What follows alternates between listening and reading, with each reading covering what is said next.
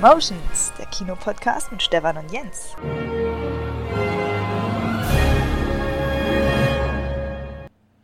Jens, Stefan. da bist du ja wieder. Schön, dich zu hören. Ja. Schön, dich zu hören. Vier Ja, Wochen ist her. Vier, fünf Wochen. Cool. Ja. Alles gut? Jo, alles äh, soweit gut. Bei dir auch? Ja, wir sind, glaube ich, beide im, im, im Arbeitsstress und durch die Ja. Verschiedenen Jobs hatten wir jetzt ewig keine Möglichkeit, da irgendwie einen Termin zu finden, weil ihr seid Mhm. komplett im Reopening-Stress und wieder reinfinden-Stress und ich bin im Einlernstress und, und äh, ja, das ganze Neue da eben erleben. Aber jetzt ist es ja soweit. Das heißt, liebe Hörer, herzlich willkommen. Ihr bekommt jetzt das Update von Jens, von mir übers Reopening nach. Äh, ich bin übrigens froh, Jens, dass wir nicht sofort aufgenommen haben, die erste Woche oder nach dem ersten Wochenende, weil ich glaube, jetzt, so nach zwei, drei Wochen, kann man viel besser das Distanzierter auch alles betrachten und nicht so gehypt und Ja. euphorisch. Ne? Gebe ich dir recht, kann man einige Dinge besser einordnen, ja. Die Einordnung bekommt ihr heute von uns. Ähm, ihr habt ja in der letzten Folge hatte ich die Theaterleiterin Justine zu Gast, die ja ein mehr arthausiges Kino führt mit drei Seelen im Premium-Segment und jetzt äh, wieder volle Kanne die Multiplex-Mainstream-Sicht. und deswegen äh, bin ich da mal gespannt, ob es und wie es da die Unterschiede eben gibt von der Wahrnehmung des ganzen Reopening und natürlich wieder Kleiner Blick nach vorne und gesehene Filme, denn Jens und ich haben es uns nicht nehmen lassen, direkt am 2. Juli auch einen gemeinsam zu schauen und wahrscheinlich auch noch danach einige Filme separat gesehen. Ja, aber jetzt sind wir wieder hier und es geht wie immer los. Was waren deine Highlights in den letzten Wochen? Privater Natur oder was hast du erlebt? Äh, Hast du ein UFO gesehen? Hast du ein neues Buch gelesen? Also irgendwas, äh, so die eine Story, die du vielleicht der Welt mitteilen willst. Ah, gibt's eigentlich gar nicht so viel, weil also die letzten Wochen waren mega geprägt vom äh, Reopening und von den ganzen Vorbereitungen dazu. Und da ist privat ganz viel liegen geblieben. Boah, bis auf, ich habe mir ein Boot gekauft. Was? Ja, so ein Schlauchboot, ein ganz simples, einfaches Schlauchboot mit Elektromotor, weil nächste Woche geht's ja wieder an die Mecklenburger Seenplatte und ähm, da muss man das schon ein bisschen ausnutzen. Sind das so, was, Ja. was, was, was sind das so Teile? Ich, ich denke jetzt hier die ganze Zeit an so diese Militärschlauchboote, mit denen die Marines an Land gebracht werden. So ein Ding? Oder so was? ungefähr kannst du dir das vorstellen. Äh, 10 Nein, Euro, wenn du da ein Foto machst mit Tarnfarbe im Gesicht. Geil. und dann so während der Fahrt so rausspringen und äh, an den Strand rennen und dann hinschmeißen. In Zeitlupe, ja. Ja, genau. Ach, geil. Stimmt, du Ja. hast bald wieder Urlaub, dein, dein jährlicher Sommerurlaub naht. Ja, Ist genau. gut. Ähm, der ist bei mir noch ein bisschen weiter weg, aber deswegen heute Mhm. der große Rundumcheck. Äh, ja, wie Schlauchboot, du willst dann wirklich so mal einfach in die Mitte vom See und dich da dann abseits von allen Menschen sonnen oder warum war das das wert? Ja, also unsere, unsere Freunde, mit denen wir immer zusammenfahren, der hatte voriges Jahr sich ja schon eins gekauft und äh, das war immer ein bisschen klein für vier Leute und dann kommt seine Tochter dieses Jahr noch ein paar Tage hoch. Und haben Oh wir uns Mann. gesagt, ach scheiße, wir fahren so oft an die See oder ans Wasser, da kaufen wir uns selber eins. Da wird das alles ein bisschen, bisschen easy. Okay. Ja. Also wer uns länger hört und von deinen äh, sonstigen Urlaubsberichten äh, weiß und dass ihr da immer irgendwie mit einem anderen Pärchen unterwegs seid, da muss man schon mal sagen, das ist ja nein, höchstwahrscheinlich nein. so eine Orgienurlaub, ne? Also, Ja, ich stehe drauf, weißt du doch. Nein. nein, nein, gar nicht. okay. Nee, nee, nee, nee. Nee, wird cool. Mhm. Ganz, Aber es macht auf jeden ganz Fall gesittet. Ja, nee, es macht aber Spaß. ähm, Also gerade wenn man so Camping macht, macht Spaß mit mehreren Leuten oder mit einem befreundeten Pärchen. Oh, ich würde das so Gibt eine gern begleiten andere- mit der Drohne und euch dann so, wenn ihr gleichzeitig Ja. losfahrt und die Wellen schlagen und so Miami Ja, Vice ja. Musik drunter, ja. ah, das ist cool. Nee, dann freu dich drauf, genieß es. Ähm, Ja, Wie gesagt, bei mir ganz ähnlich, äh, wie immer. Ich bin jetzt im dritten Monat im neuen Job, aber das ist natürlich immer noch die Phase, in der man äh, reinkommt und, und so die Mhm. ja, Routinen erlernen muss und, und immer wieder auch Fehler macht und dann daraus lernen muss. Und da bin ich gerade mittendrin, deswegen auch eigentlich keine Zeit großartig für Urlaub oder ähm, frei oder andere Gedanken. Aber ich kann das mittlerweile gut trennen. Wenn Feierabend ist, ist Feierabend und das ist erstmal grob das Wichtigste. Und Aber hast du schon irgendwas geplant? im Sinne von? Na, im Sinne von irgendwo hinwegfahren oder? Ja, tatsächlich ähm, wird es dieses Jahr nur ein Wegfahrurlaub geben. Die anderen Urlaube sind so mehr dann privat, einfach rumhängen hier oder ich bin Ja. ja, wie du weißt, ein großer Videoschnitt-Fan und ich ähm, habe für meine Freundin, die hat ja bereits ein Kind äh, und da habe ich mir jetzt auch vorgenommen oder mache das jetzt seit letztem Jahr so ein, so ein Jahreszusammenfassungsvideo und da ich dieses Jahr eben auch die Drohne hatte, mir neu angeschafft und, und viele neue Fotos und Videos gemacht habe von allen möglichen Ausflügen und sonst was und Schnappschüsse, das muss halt sortiert werden. Weißt du, es ist wie wirklich wie ein Film. Du musst sichten das Material ausmisten, dann eine grobe Storyline, Dramatik ein bisschen reinbringen, Musikauswahl, dann das eigentliche Schneiden. Zeitintensiv. Ja. Genau, dafür geht eine Woche drauf. Aber das äh, auf deine Frage hin, dieses Jahr möchten wir nach Holland noch einmal. Ähm, allerdings haben wir beide erst wieder Ende Oktober zusammen unseren Urlaub. Also Mhm. Ähm, hoffen wir mal wirklich, dass da irgendeine vierte Welle oder sonst was Richtung Corona nicht wieder zu einem ja, Ergebnis führt wie letztes Jahr. Ja. Ja. Und in Holland wird es dann der Efteling Vergnügungspark. Efteling ist so ein, so ein praktisch das holländische Europapark, ganz stark so das kenn Thema ich. Märchen. Kennst, kennst du? Naja, wir haben, also ich will jetzt nicht sagen, wir haben Freunde, aber wir haben Bekannte aus Holland. Ja. Und ähm, von, die haben wir jetzt erst am Wochenende wieder gesehen. Okay. Die sind hier an der Weser gewesen mit ihrem Wohnwagen. Und die haben davon erzählt mal? Oder? das. Ja, ja, die, die, die haben davon schon mal erzählt, dass die wohnen da direkt in der Nähe irgendwo. Und sind Ja. aber, also können den empfehlen und sagen nur Könnt ihr Gutes. Oder? ja. ja. Der ist in Deutschland ja auch bekannt, Efteling. Ja. Also. Also Ja. nicht so sehr natürlich wie die innerdeutschen, aber ähm, Ja. alleine was man so sieht und gerade vom Alter her eben mit so einem kleinen Kind äh, und dann Mhm. Holland, da würde ich wahrscheinlich sogar, ist geplant, einen Abstecher wieder nach Brügge zu machen, nach Belgien, ähm, Mhm. wegen dem Film halt auch, Brügge sehen und sterben und der dann eben wirklich, ähm, ja, diese mittelalterliche Stadt, was mich ja eh immer reizt und vielleicht sogar ein bisschen Strand, Wat- Wattenmeer oder so, mal gucken, wie das dann funktionieren kann. Ja, aber dann nächstes Ja. Jahr geht es wieder richtig groß los und von daher warten wir erstmal ab, genau. Die, äh, das Jahr kann mir eh nicht mehr versaut werden, Jens, äh, denn die beste Nachricht, äh, was äh, eigentlich passieren kann, Na, ich weiß, ist- was jetzt kommt. Du weißt, was kommt, Ja. natürlich weißt du, was Ja. kommt. Äh, als Mini-News von mir, es ist offiziell, wir haben die Bestätigung, das Leben hat einen Sinn und solange muss ich auch noch überleben. Das kommt Transformers 7 am 22. Juni 2022, also nicht mal mehr ein Jahr. Und wir werden Transformers 7 auf den Leinwänden haben. Und in dem Teil kämpfen Optimus Prime und Bumblebee mit Urzeitviechern. Also wieder ähm, Tiertransformer mehr oder weniger. Ähm, die Beschreibung allein, ne? Ähm, wie schon zuvor vermutet, wird Rise of the Beast, das ist der Untertitel, die Zeichentrickserie Transformers Beast Wars aufgreifen. Dort kämpfen nicht nur die edlen Autobots und die finsteren Decepticons um die Vorherrschaft auf der Erde, sondern müssen sich außerdem mit den sogenannten Maximals, den Predacons und den Terrorcons herumschlagen. Terrorcon ist gut. Was ist das? Ist das irgendwie so, eine, so ein Crossover zu Godzilla vs. Kong versus, versus Pacific Rim oder was? So klingt das fast.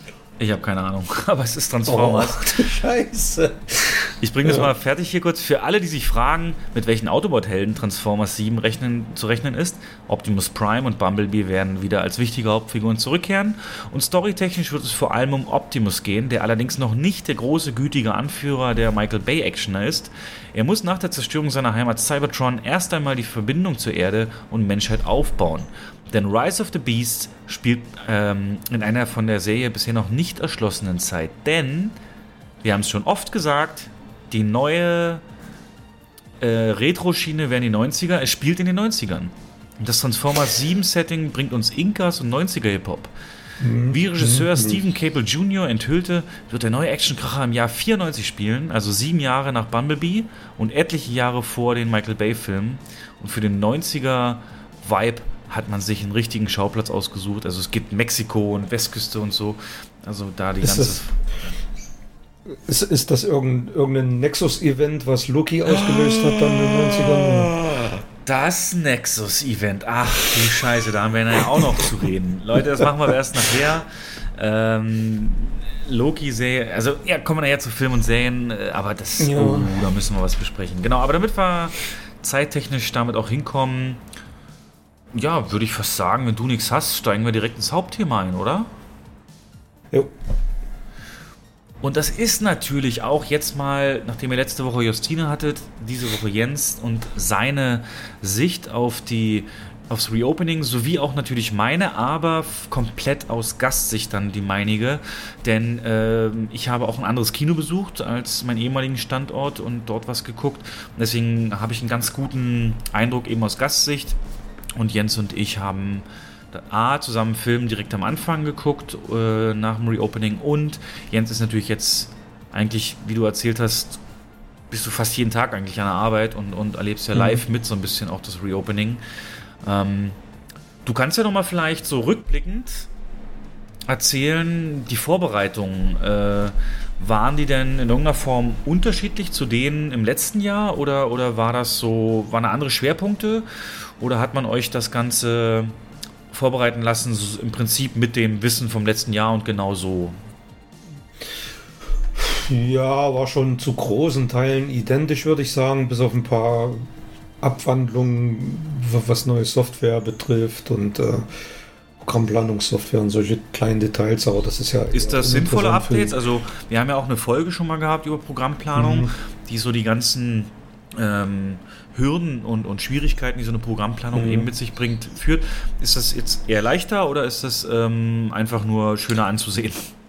Nee, ist schon eine Erleichterung, aber hat auch ein paar Kinderkrankheiten. Wie das mit allem so am Anfang ist. Ne? Aber also ich habe ich habe wirklich Unterschiede gemerkt zur, zum Reopening äh, letztes Jahr. Das war, mh, das war dieses Jahr für mich eher so ein Ballast, muss ich sagen.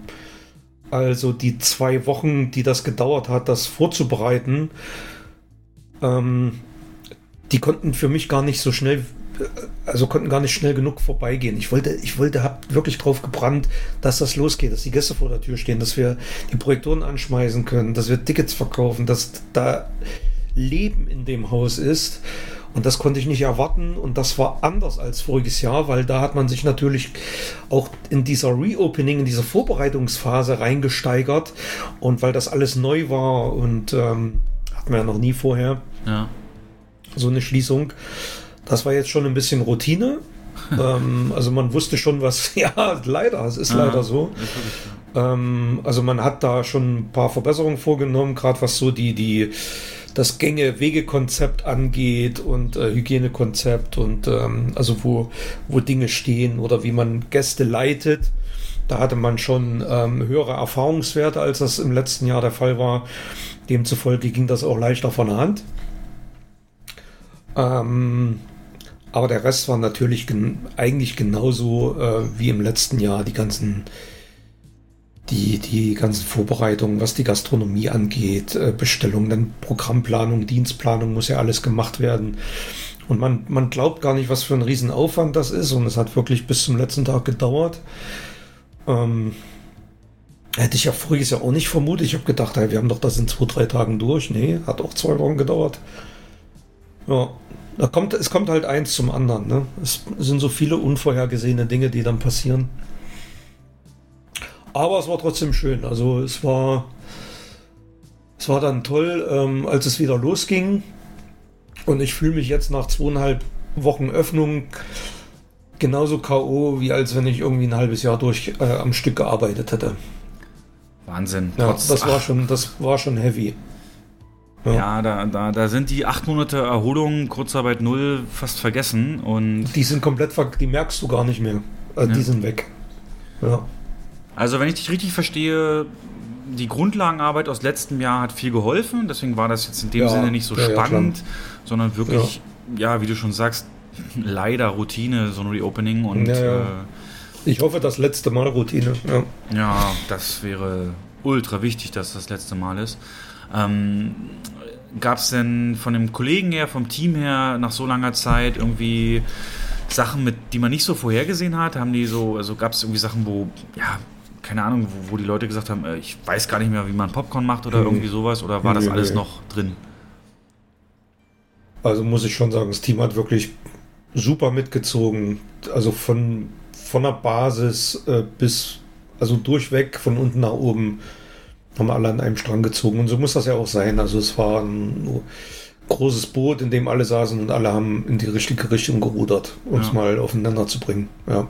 So muss nee, das war schon toll. Ja. Und wurde denn irgendwelche Schwerpunkte gesetzt, deiner Meinung nach, die die Kette, in der du arbeitest und ich gearbeitet habe, ähm, mhm. wo die versucht hat, sich so ein bisschen ein Alleinstellungsmerkmal zu schaffen? Also, ne, wir haben ja viel erlebt mit Preiskampagnen mhm. oder Eventkampagnen zum ersten Wochenende. Gab es da irgendwas, auf, den, auf das ihr euch spezialisiert habt?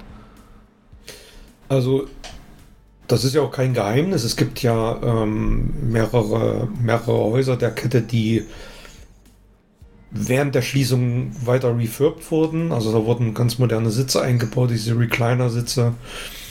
Und ähm, das hat jetzt auf unseren Standort nicht zugetroffen, weil wir sind ja schon komplett umgebaut gewesen.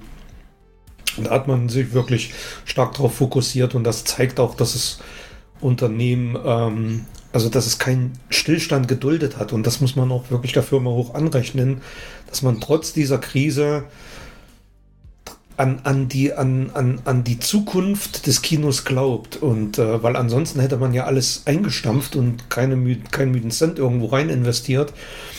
Und das finde ich wirklich toll, dass es da mit, mit Blick nach vorne weitergegangen ist, auch in der Zeit des Stillstands. Also und wurde das ja, irgendwie kommuniziert? Was, also in diesem Standort, wo du arbeitest? Ja, ja, das, da gibt es ja, ja, bei Facebook gab es da eine, äh, und auf, auf der Homepage, auf der Firmen-Homepage selber gab es da so eine Kampagne. Konnte man eigentlich nicht übersehen, vor allem wenn man jetzt ähm, in dem Einzugsgebiet der Kinos wohnt, die es dann betroffen hat. Ne? Also da hat man mit Sicherheit, ist man mit Sicherheit komplett drauf gestoßen. Okay. Ja. Ähm, dann speziell die Frage an dich. Also es gab ja, oder haben wir auch schon mal drüber geredet, diese riesige Flut oder, oder, oder Stau an, an Filmen, die jetzt ins Kino wollen mhm. oder, oder nachgeholt werden oder gebracht werden. Ähm, ja. Hatte ich das, äh, sag ich mal, kamst du in Grenzbereiche, was deine Filmplanungskünste angeht? Du bist ja da der erfahrenste mhm. Mitarbeiter im Standort oder war das, also hast, ja, weißt du, was ich sagen will? Hast du dafür deutlich länger mhm. gebraucht und was für Gedanken hattest du bei der Filmplanung? Also gerade im Hinblick auf Restriktionen, die es noch gibt, wie hast du es versucht? Mhm. Ähm, die beste Planung, was waren da deine Schwerpunkte? Das war tatsächlich deutlich schwieriger als voriges Jahr. Ähm, weißt du ja auch noch, da haben wir uns ja quasi mit Klassikern über Wasser gehalten, über mehrere ja. Wochen. Von Star Wars bis, bis zu Harry Potter zurück in die Zukunft etc. pp.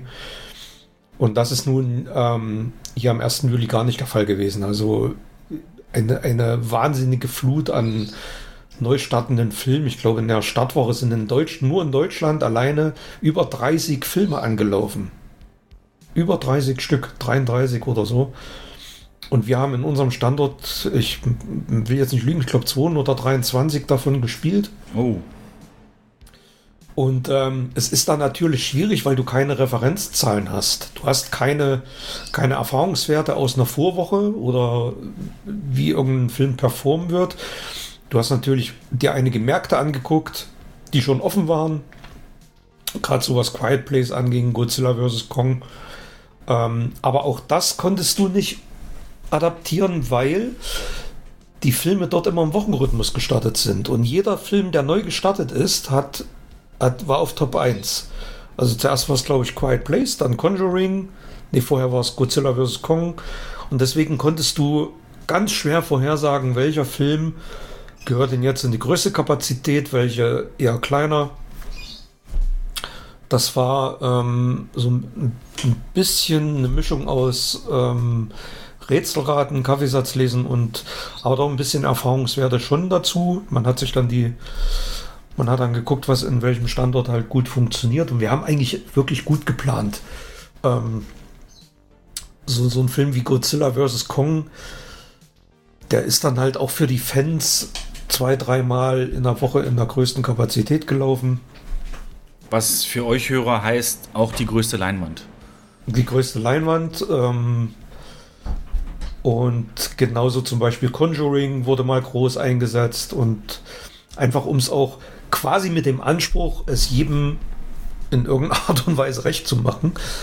Derjenige, der den äh, äh, Godzilla auf der größten Leinwand sehen wollte, hatte dazu die Gelegenheit. Und genauso gut hat man halt die, äh, ja wirklich die sehr guten Zahlen von Conjuring und Quiet Place auch versucht, bestmöglich auszuschöpfen mit den Kapazitätsgrenzen, die man so hat. Wie sind die dann ja. aktuell, die Grenzen? Die sind, ähm, also hier in Niedersachsen ist es momentan so, dass du, dass es gar keine äh, prozentuale Grenze gibt. Okay. Ähm, es gibt halt eine Abstandsregel, die besagt, dass ein Platz zwischen, also zwischen Gruppen muss, muss ein Platz frei sein. Also es ist lockerer als voriges Jahr. Und ähm, dadurch, dass die Software überarbeitet wurde, du halt so eine dynamische Sitzplatzbuchung. Das heißt, buchen zwei Menschen, zwei Sitze nebeneinander, wird rechts und links geblockt. Buchen vier Menschen, vier Sitze, wird rechts und links einer geblockt. Und ähm, das führt dazu, dass je nachdem, wie groß die ähm, Gruppenanzahl pro Saal ist, führt das zu einer Auslastung bis, kann sogar bis 50, 60, teilweise 70 Prozent führen. Je nachdem, wie stark die Gruppen sind. Ne? Mhm, mhm. Also deutlich stärker als voriges Jahr. Voriges Jahr hatten wir ja, wir durften ja irgendwie 33 oder so, 35 Prozent ja. durften wir auslasten. Das ist schon ein bisschen mehr, aber es ist natürlich weit weg von einer 100 Prozent Auslastung. Ne? Wobei ja. es euch da noch besser geht, wie du schon sagtest, für Niedersachsen sprichst du ja. Und ähm, mhm. ich war jetzt dann mal in Hessen im Kino noch danach. Und äh, hier ist es noch so, dass das Kino, was ich gewählt habe, auch wirklich noch dieses komplett davor, dahinter, daneben, äh, zwei Plätze ja. frei. Das ist schon extrem und damit, ähm, ja, deutlich geringere Auslastung möglich, wobei ich mit den Leuten mal gesprochen habe und die haben gesagt, die machen das mehr oder weniger freiwillig, Mhm. Einfach um dieses, ähm, um den Goodwill der Leute, um das Vertrauen der Leute zu bekommen, dass die sich eben rumspricht, das sicherste Kino hier in Hessen oder sonst wo. Und ja, weiß nicht, ob das damit so wirklich denen gedient ist, aber unabhängig davon, euch hat es da ganz gut getroffen. Und also ja. es ist ja, es ist ja ähm, die Rahmenbedingungen müssen stimmen, es muss alles funktionieren, die, die Lüftung muss passen und also die Gäste brauchen ein gutes Gefühl, da haben wir ja schon mehrfach drüber gesprochen. Da gebe ich dir absolut zu 100% recht und dem muss man auch vor Ort gerecht werden. Wobei und, ihr natürlich ähm, manche Sachen auch selber gar nicht beeinflussen könnt. Also die mhm. Testpflicht zum Beispiel oder Nachweis einer Impfung die gibt es zum Beispiel in Hessen gibt es die. Ne? Und, äh ja, das, das verstehe ich halt auch nicht. Ne? Also das ist ja wieder so eine Kleinstaaterei. Ich weiß, es gibt Kinos, da musst du, ähm, musst du entweder ja gut die, die, die, den Impfnachweis haben oder Testnachweis.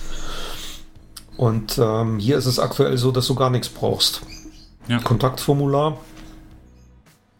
Und das verstehe ich halt wirklich nicht, weil die Zahlen, wenn man die sich mal bundesweit anguckt, sind ja bis auf ein paar kleine Ausnahmen, das sind irgendwie zwei Landkreise, die ein bisschen höher liegen momentan, sind die ja im, im einstelligen und niedrig zweistelligen Bereich.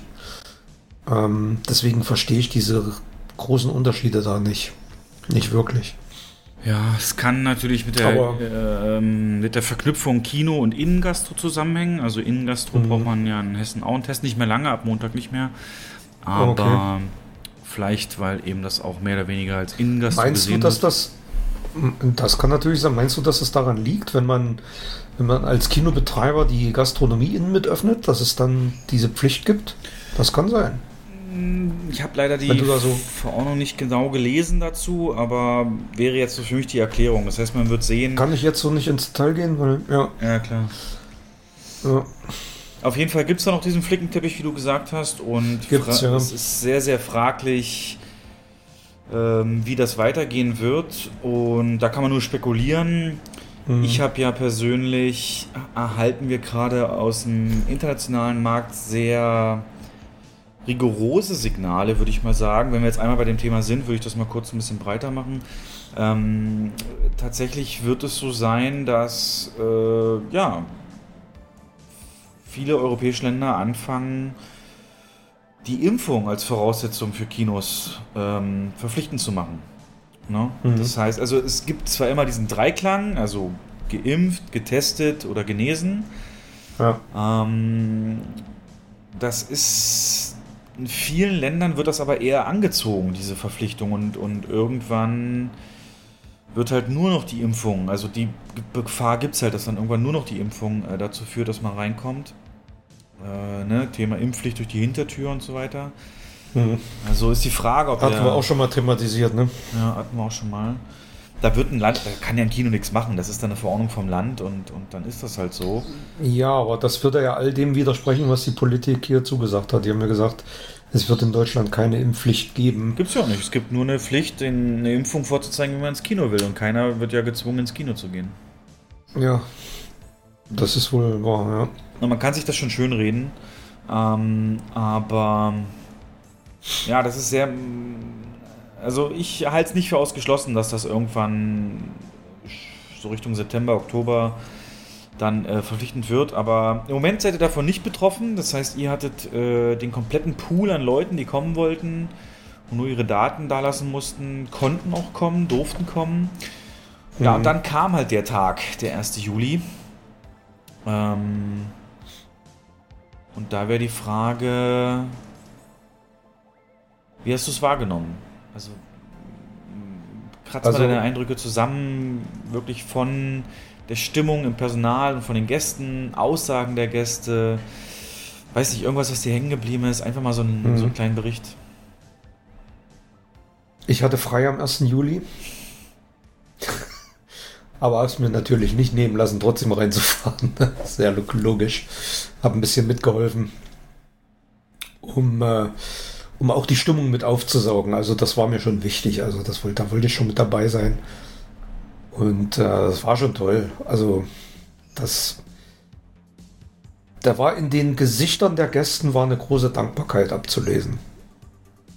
Und eine große Erleichterung, endlich wieder so, so, so Freizeit erleben zu dürfen und Kino erleben zu dürfen und ähm, nach so einer langen Durststrecke mal wieder was unternehmen zu können. Das hast du extrem gemerkt. Und so war es auch bei der Sneak Preview am, am ersten Dienstag dann. Die erste Sneak, es war eine Originalfassung-Sneak. War auch wirklich top besucht, also war gut gefüllt und ja.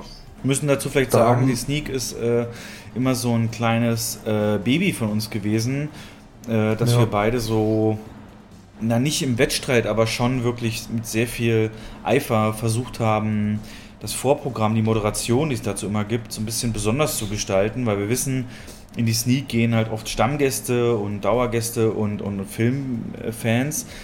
Und äh, denen wollten wir immer ein bisschen mehr bieten und von Quiz über News, über äh, wirklich, äh, mhm. ja, wirklich wie, ja, wie so inoffizielle Kollegen so ein bisschen behandelt und, und denen das, ähm, die News so mitgegeben und, und auch so ein bisschen Hintergrundwissen vermitteln, so. Ja gehört auch mit dazu, ne? Fun Facts und Trivia und genau, genau alles ja. in die Richtung.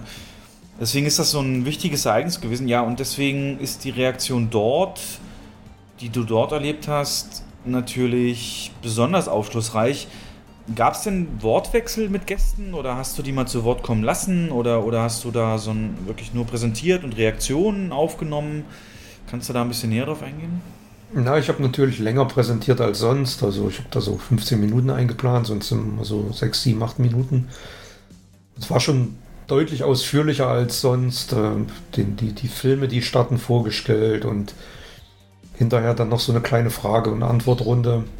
Was kam da so? Da waren, naja, da kam, ähm, da kamen eher so Fragen, wann startet der Film und kommt der noch und äh, man läuft tot auf den Nil. Und also da war wirklich ein starkes Interesse zu spüren an den, an den Filmen, die jetzt mehrfach verschoben wurden. Und wirklich auch eine starke Vorfreude auf die Filme. Also das war sehr präsent im, im Saal. Und ähm, ja, ich muss dazu sagen, als es dann anfing, als ich angefangen habe zu moderieren, da sind mir tatsächlich im Kino die Tränen gekommen. Ey. Ach ja. Ja, wirklich.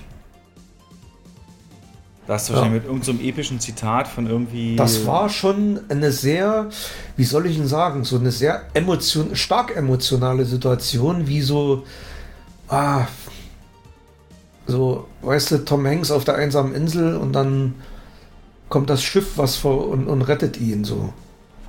Ja. Wilson, Wilson ist zwar weg, aber, aber er hat trotzdem wieder Boden unter den festen Boden unter den Füßen und äh, so eine, so eine, so ein Mini-Gefühl war das irgendwie. Also war schon, war schon schön. Ja. Ähm, was war bei den erwarteten Filmen so ganz oben? Was hast du da rausgehört? Auf was freuen sich die am meisten? Na, auf die großen Sachen, also auf Fast and Furious natürlich, der ist ja auch dementsprechend jetzt angelaufen. Und ähm, viele haben gefragt, wann Dune startet, aber das, hatte ich mit in der Presse drin. Also ich denke mal, das wird auch ein Riesending. Ja. Ähm, aber du hast auch so ein bisschen die. Hast du zurückgespürt, die, die, die Freude und, und Euphorie, ja? Also das Ja, habe ich schon, also habe ich schon deutlich zurückgespürt, ja. sehr ja. gut, sehr gut, sehr gut. Es war natürlich ein sehr emotionaler Einstieg, wirklich mit harten Fakten und ähm, was, was die Branche in den letzten Monaten quasi durchgemacht hat. Also nicht nur unser Kino, die komplette Branche auch weltweit, die ganze Kultur, was das bedeutet, was das für ein mega riesen Einschnitt war und ähm, auch immer noch ist. Und ähm, auf, auf welchem Umsatzlevel man sich da bewegt hat im letzten Jahr, ne? dass es überhaupt kein Boxoffice gab, dann das ist schon eine Situation, die ich eigentlich nie wieder erleben will. Klar, wer, Ja. wer will das schon? Mm, Ja. Und, und jetzt so, jetzt mal wirklich Bauchgefühl. Du hast bestimmt die ganzen bekannten Gesichter, so die Stammgäste, ne? Die waren doch alle da, oder? Ja, ja, ja, alle. ja, ja. ähm, weil das ist ja gerade so die Diskussion, ne? dass man sagt, diese Hardcore-Fans, das sind die, die jetzt gehen. Mhm. Aber wir stehen natürlich vor dem großen Thema eben auch Streaming-Starts und so weiter, ähm, wo man sagt, da wird sich, da ist noch längst nicht das letzte Wort gesprochen und so weiter. Ähm, Mhm. Da wird man sehen, wie es dann läuft. Aber jetzt nochmal zum ersten Wochenende.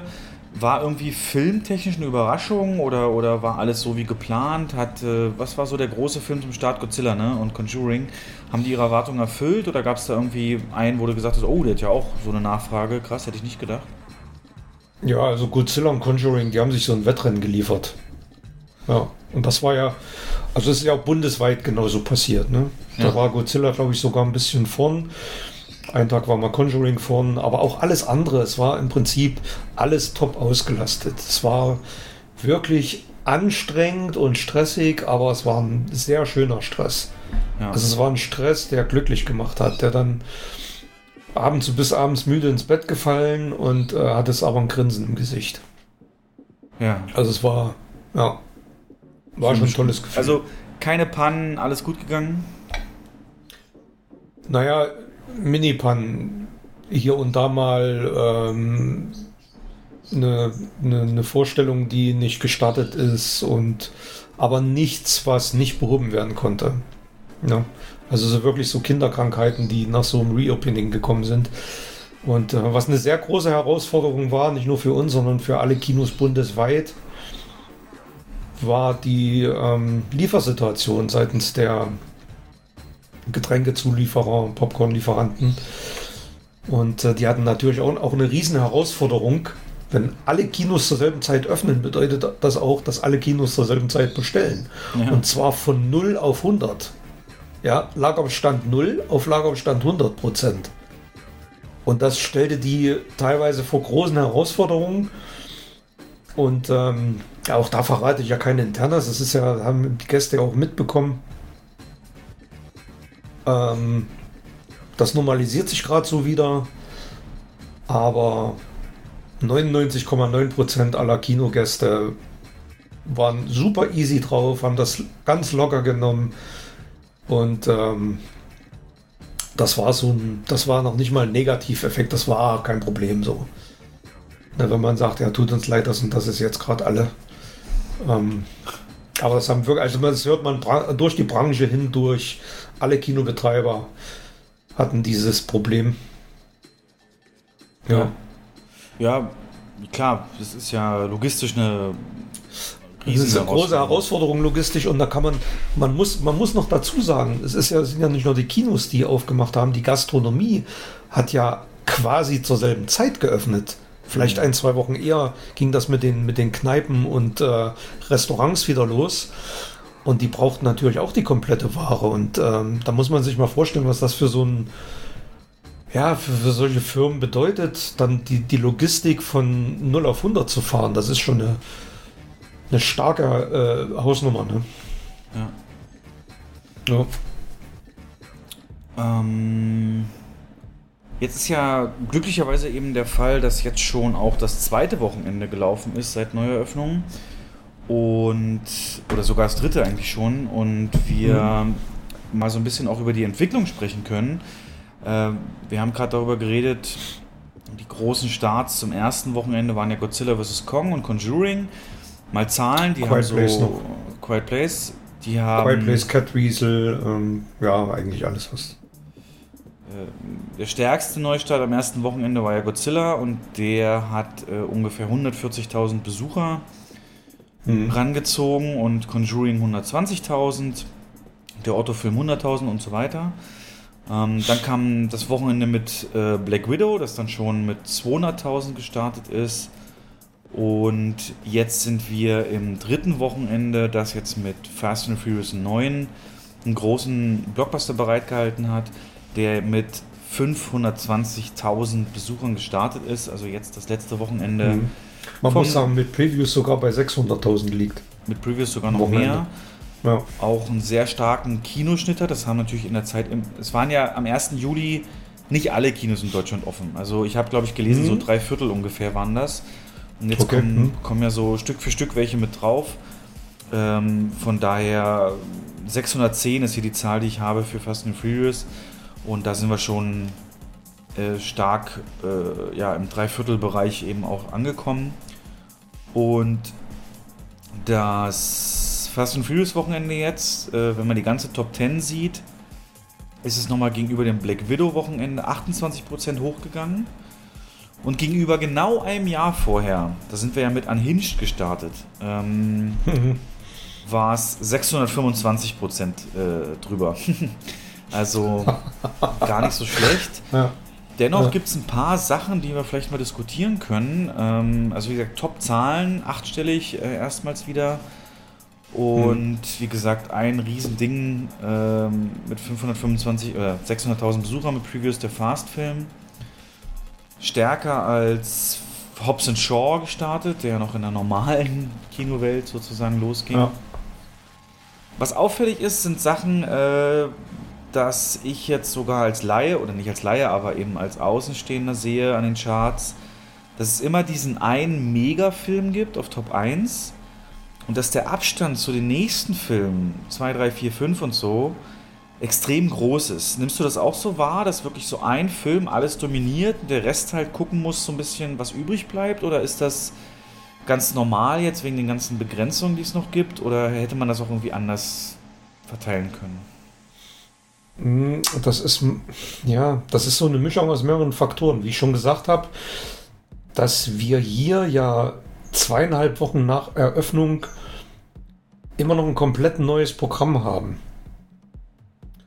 Das sind ja quasi alles neu angelaufene Filme. Und in den äh, Märkten, die schon länger offen sind, sind äh, Filme wie Godzilla vs. Kong, die sind da schon durch. Die sind da schon fünf, sechs, sieben Wochen gelaufen. Und hier ist dann noch aktuell. Mhm. Und ähm, klar droppen die auch stark. Aber die sind trotzdem immer noch. Logisch, dass jetzt der Fokus auf Fast liegt. Aber auch Black Widow und ähm, ähm, Godzilla performen immer noch wirklich auf einem guten, hohen Niveau, was die Auslastung angeht. Also viel mehr ist dann teilweise auch gar nicht möglich. Warum ähm, nicht? Weil, weil, weil jetzt Fast so viele Beseele hat? Ja, auch, aber weil die, ja, weil die Kapazität einfach dann an ihre Grenzen stößt. Und ähm, es ist einfach immer noch so, dass der Großteil natürlich in der abends, in der Abendschiene ins Kino geht. Und das wird sich jetzt wahrscheinlich in den Ferien eh ein bisschen nach vorn auch verlegen. Da wird Nachmittag besser ausgelastet sein. Ähm, aber wir sind, also wir haben teilweise auch in der Woche wirklich eine sehr hohe Auslastung der einzelnen Filme. Und die, ähm, das, das hast du ja mit Sicherheit auch gelesen, dass die Drops in Deutschland nicht so stark sind wie im Rest der Welt. Die sind zwar stark, aber nicht ganz so stark wie in den USA zum Beispiel. Ja, in den USA ist Da beispielsweise Black Widow von Startwochenende zum zweiten Wochenende um 69% gedroppt und hier in Deutschland ungefähr 50. Paar 40, ja, ja, paar 40, glaube ich, ja, knapp 50. Das Aber- ist ein starker Drop, aber, aber wie erklärst du dir diese, wie erklärst du dir die Unterschiede? USA und hier? Ist der Film, ja, ist der Film Mundpropaganda, Film schlecht oder hast du den gesehen? Habe ich gesehen, ja, auf Disney Plus. ähm, die.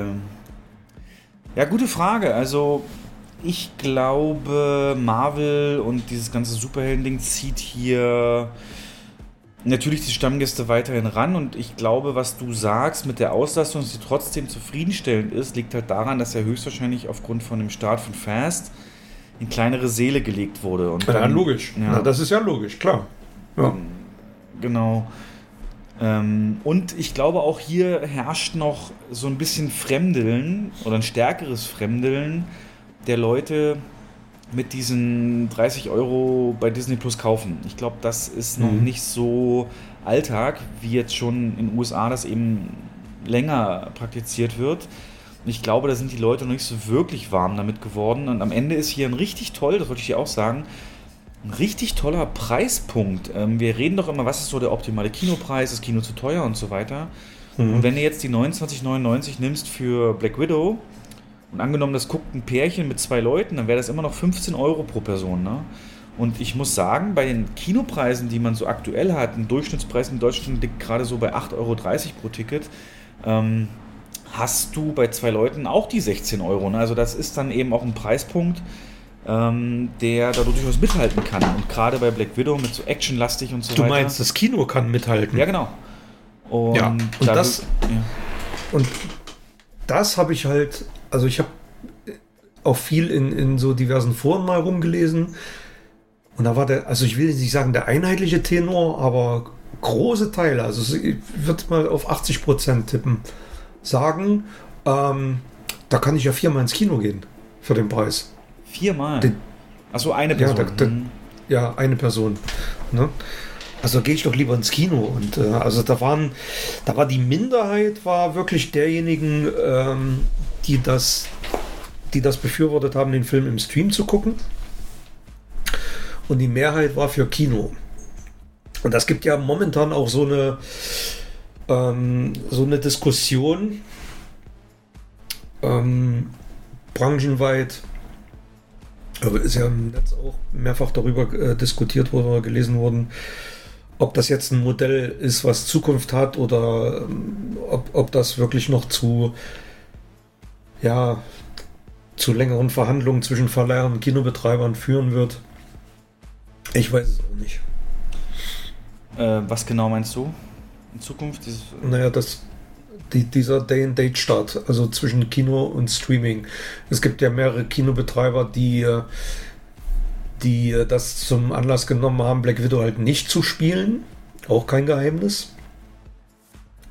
Gerade mit der Begründung, dass die, das Kino als exklusiver Abspiel, als exklusive Abspielstätte in der Verwertungskette an erster Stelle stehen muss. Und ähm, das Geschäftsmodell, was Disney momentan fährt, halt dem komplett widerspricht. Und die Frage ist, ob das zukunftsfähig ist für Disney. Also Disney sieht sich natürlich bestätigt durch die, durch die äh, Zahlen, aber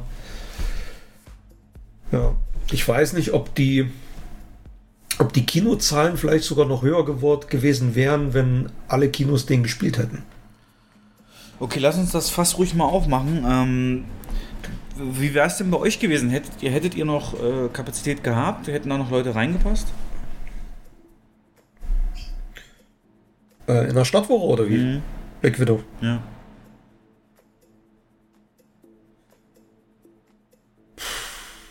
Also wahrscheinlich nicht so Ich die Masse, ne?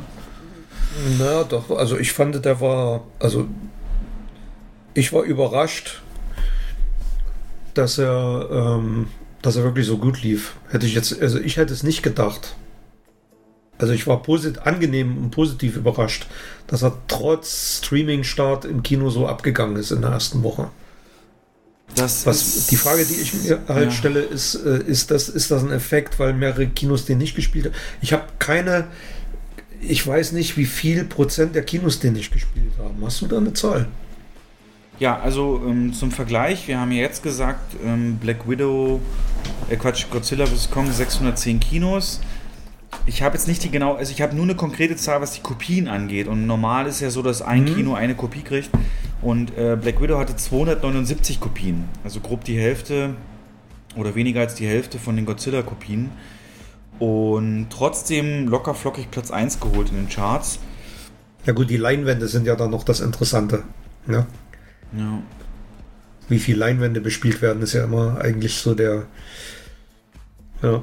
Also Kinos habe ich hier die Zahl, haben 266 haben Black Widow ge gezeigt am Startwochenende Mhm. im Vergleich mit 610 jetzt Godzilla, äh, Fast and Furious.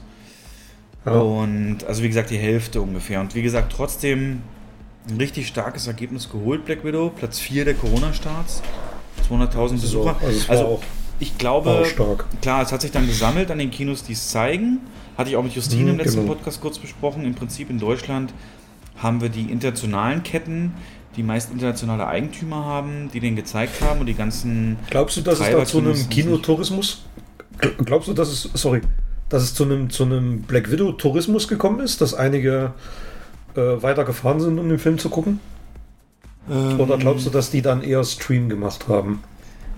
Das, ich glaube schon, dass einige weiter gefahren sind. Das wird aber nicht die Masse sein, die hier zu diesem großen Ergebnis geführt haben, denn ähm, wenn du in, innerhalb einer Stadt die Auswahl hast, ist es klar, dass man dann eben zu dem Kino fährt, Ja, das was es ist- hat. Das ist klar. Und wenn es Ja. jetzt um weiter weggeht, nehmen wir wieder das Beispiel hier in Kassel, hat kein einziges Kino Black Widow gezeigt. Ähm, alles so eine Betreiberkinos ähm, oder oder. Aber kein einziges. nee, Das sind da alles verschiedene Betreiber gewesen, ne? aber alles Betreiber, ähm, Privatbetreiber sozusagen. Ne? Ja, okay. Ähm, In Niedersachsen gibt es halt direkt an der Grenze dann Kinos, die äh, so ja, internationale Betreiber haben.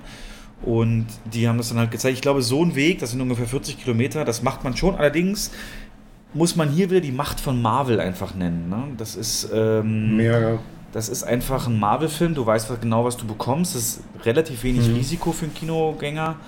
Und ähm, der wird das, wird das schon gemacht haben, aber jetzt nicht so die Masse, das glaube ich nicht. Mhm. Mhm. Und jetzt der Drop, ich meine, äh, ein paar 40, 50 Prozent ist natürlich trotzdem heftig. Ich glaube, nicht mal Endgame hatte so einen, so einen Drop. Ähm, Black Widow hat hier das Problem, dass es einfach kein Film ist, der irgendwie was zum MCU beiträgt, weil es ein Prequel ist. Und man weiß, wie es mit Black Widow zu Ende geht praktisch. Mm, Und der ist auch, äh, kommen wir nachher noch drauf, ich habe mir gesehen, eher, eher wirklich durchschnittlich. Von daher. Deswegen, ich, also ich bin jetzt kein, ich bin kein mega Marvel-Fan, aber ich guck's auch an. Aber ich habe nun für Black Widow habe ich kein großes Interesse. Also ich habe keinen Drang, den unbedingt sehen zu müssen. Vielleicht spielt das ja auch eine Rolle. Richtig. Ähm. ist kein Must-See, wenn du mitreden willst. Ähm, es ist halt nur wieder. Das ist halt der, ja, das ist halt wirklich der Top-Neustart die Woche gewesen. Und wenn man ins Kino gegangen ist, hat man sich halt Black Widow reingezogen. Genau. Und diese Woche ist es halt Fast and Furious. richtig. Ähm, ja. Das sind so Filme. Ähm, das ist so diese Fast-Food-Filme. Weißt du, wenn du acht Monate kein McDonalds Ja. hattest, dann, dann gehst du da halt auch hin. ja, ja. Und Ja. ja. die Frage ist, wie viel hat jetzt wirklich Streaming-Anteil? Also hätte es höher sein können oder nicht? Ähm, die nordamerikanische Kinobetreibervereinigung NATO hat jetzt ein Statement rausgebracht, weil das eben bei denen in der zweiten Woche um fast 70 Prozent gedroppt ist. 70 Prozent. Mhm. Ähm, also die, die Marvel Hardcore-Fans haben es geguckt am ersten Wochenende und jetzt hat halt keiner mehr Bock so wirklich drauf. Und die haben gesagt, das ist ganz klar die Ursache dieses gleichzeitigen Streaming-Starts. Und Disney hat sich ja nicht nehmen lassen, den Mittelfinger so ein bisschen auszustrecken und hat erstmals bekannt gegeben, was die verdient haben mit Disney Plus Premium, äh, also Kauf dieses Films. Und das waren 60 Millionen Dollar. Und zusammen mit dem Kino-Einspiel ist er bei über 200 Millionen beim ersten Wochenende gelandet. Und das darf man jetzt echt nicht verachten. Mit dem Unterschied, dass von den Kinoergebnissen oder Einspiel Disney die Hälfte bekommt und bei Disney Plus die alles behalten. Also das ist für die natürlich eine unglaubliche. Das ist, der, das ist genau der Punkt. Ich glaube, das ist so das Ausschlaggebende. Weil ähm, ich, also ich, ich bin ja auch kein Freund davon. Ne? Das ist ja kein Geheimnis. Da haben wir uns ja schon mal lange drüber diskutiert. Deswegen, ich kann diese Kritik der NATO nachvollziehen und äh, würde auch vermuten, dass das Kino-Einspiel, dass die 60 Millionen, die Disney Plus da, äh, die die Black Widow bei Disney Plus generiert hat, ähm, dass die das Kino locker auch gebracht hätte, wenn der nicht bei Disney Plus gestartet wäre. Also dann wären die 60 Millionen beim Kino mit drin gewesen. Die Frage ist halt, ob es die 60 gewesen wären oder 120. Ja. Minus, minus Kinoanteil ungefähr, ne? Das ist die Frage. Richtig. Und mh, mm, jetzt gibt es hier, ich habe hier so einen Forumsbeitrag, wo das eben diskutiert wird, dieser Artikel, dieses Statement von, von den Betreibern dort. Und da ist wirklich der Tenor ganz klar, also A, die Katze ist aus dem Sack und Disney wird sich das nie wieder entgehen lassen, obwohl sie schon gesagt haben, ab 2022 äh, halten sie sich wieder ans Kinofenster und so weiter. Wie lang das ist, haben wir ja schon oft genug besprochen, ist unterschiedlich vereinbart mit den verschiedenen Ketten. Aber ein anderer. Ja, das war Warner. Das war Warner, dass die das gesagt haben. Ach, Disney hat noch keine Einigung. Nee, Disney, also Warner hat ja gesagt, dieses, dieses Day and Date äh, ist nur dieses Jahr und läuft dann aus, aber Disney will ja jeden einzelnen ähm, oder je, das für jeden einzelnen Film quasi prüfen und ähm, also die haben kein, keine Gesamtstrategie, die dahinter steht. Also es mag durchaus sein, dass es da Filme gibt, die nur ins Kino kommen und ähm, andere, die parallel laufen werden. Also Disney äußert sich da ja sehr bedeckt. Und das ist natürlich auch, das, das ist, da, da verstehe ich auch diese Kritiken aus der Branche, weil das ist ja eine, eine weit weg von der Verlässlichkeit auch für die Kinos. Und jetzt komme ich zu dem Punkt, wo ich sehr gespannt bin, was du sagst. Ähm, wie gesagt, das riecht natürlich unglaublich süß für Disney alles. Ähm, die gibt so Zahlen. Netflix allein hat 2020 einen Umsatz gemacht von 25 Milliarden. Und das gesamte globale Box Office ähm, waren 41 Milliarden. Und davon hatte Disney schon 11 äh, mit seinen Filmen gehabt. In 2019 war das. Und hm. das sind so Mengen, wo du dir natürlich sagst, okay, ähm, diese Rechnung kannst du eigentlich ohne Streaming nicht mehr machen. Aber noch wichtiger, und das ist jetzt das Argument, wo ich mal deine Meinung hören will, was hier ganz viele schreiben, dieses Kinofenster, das kommt ja aus einer Zeit, aus, in der Filme noch auf Rollen verschickt werden mussten, ne? du kennst das, geklebt werden mussten und alles ja, mögliche klar. und so weiter. Ja. Das war ja dafür da, dass du, du hattest ja auch kein anderes Medium, wo du es so schnell einspielen konntest und so weiter. Das hat sich jetzt mhm. alles gerne, also ein bisschen hat es auch so einen verstaubten Touch. Und jetzt sagt, jetzt ist hier der Tenor an diesem Forumsbeitrag, ähm, das ganze Geschäftsmodell der Kinos, das mehr oder weniger basiert auf dieser Exklusivität, ist halt veraltet und dieses Warten nicht mehr zeitgemäß, denn man hat jetzt nun mal digital alles.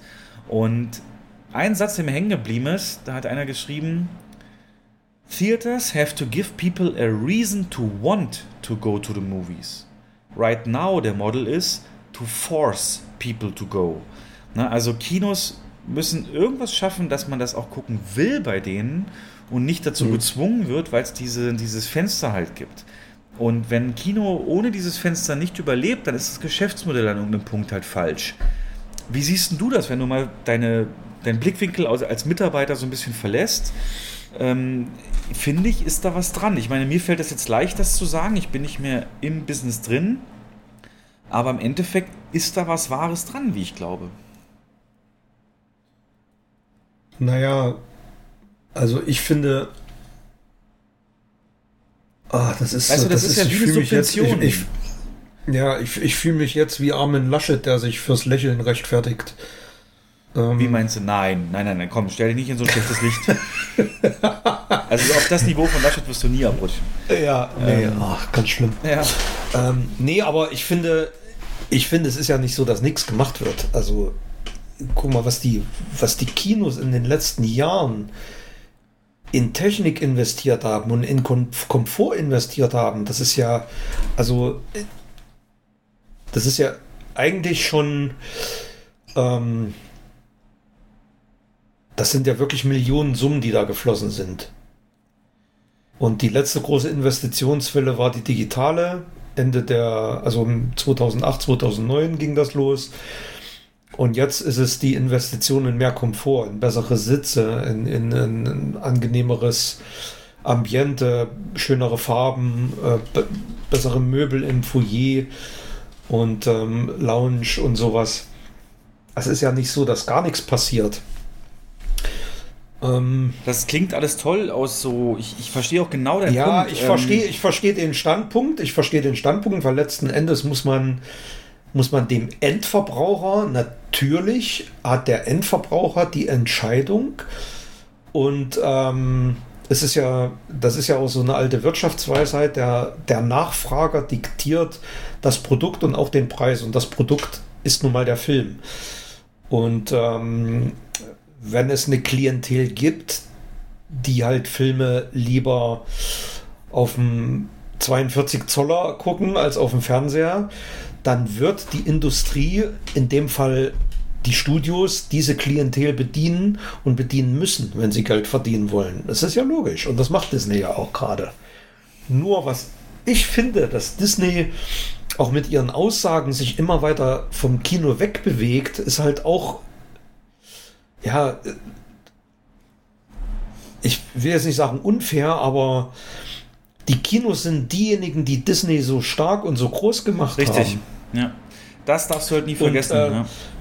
Und Kino ist halt wirklich, ist nun mal das Medium. Es ist, um einen Film genießen zu können, so, so ein Film wie Godzilla vs. Kong, das ist was, ein riesen anderes Erlebnis im Kino, den zu gucken, als zu Hause auf dem, auf dem, weiß ich nicht, oder auf dem Tablet oder auf dem Rechner oder sonst wo im Stream. Das ist was komplett was anderes. Jens, ganz Klar kurz, da muss, ich, da muss ich kurz reinknicken, behalte deinen Gedanken, wie du weitergehen wolltest, aber Ja. das kommt hier in diesem Forumsbeitrag auch zur Sprache und da ist die Argumentation, aber wie viel Prozent der Filme in einem Kinojahr verlangen das? Also du sagst Godzilla, klar, Ja. gebe ich dir völlig recht, aber das ist nicht die Filme, also wenn es gibt davon zu wenig, dass Kinos überleben können, weißt du? Wenn du das Argument jetzt so in den Mhm. Vordergrund schiebst. Ja, ja. Stimme ich dir teilweise zu, muss man differenzieren. Also es gibt natürlich auch Filme, so sowas, eine seichte Komödie. Ja, oder auch sowas wie Call Me By Your muss- Name und sowas, weißt du, so eine... Ja, die, da, da muss ich persönlich, also von mir aus, muss ich auch nicht unbedingt im Kino gucken, aber es gibt natürlich auch, es gibt aber auch ähm, genug Leute, die die Filme im Kino gucken wollen, genau wie Nomadland oder so, der läuft auch super. Und es gibt genug Menschen, die solche Filme im Kino genießen wollen, mit Partner, Partnerin oder mit Freunden. Und ähm, dass Disney jetzt, wie, das ist wie so ein, so ein ausgestreckter Mittelfinger an die Kinobranche. Und das ist das, was mir, mir so ein bisschen aufstößt.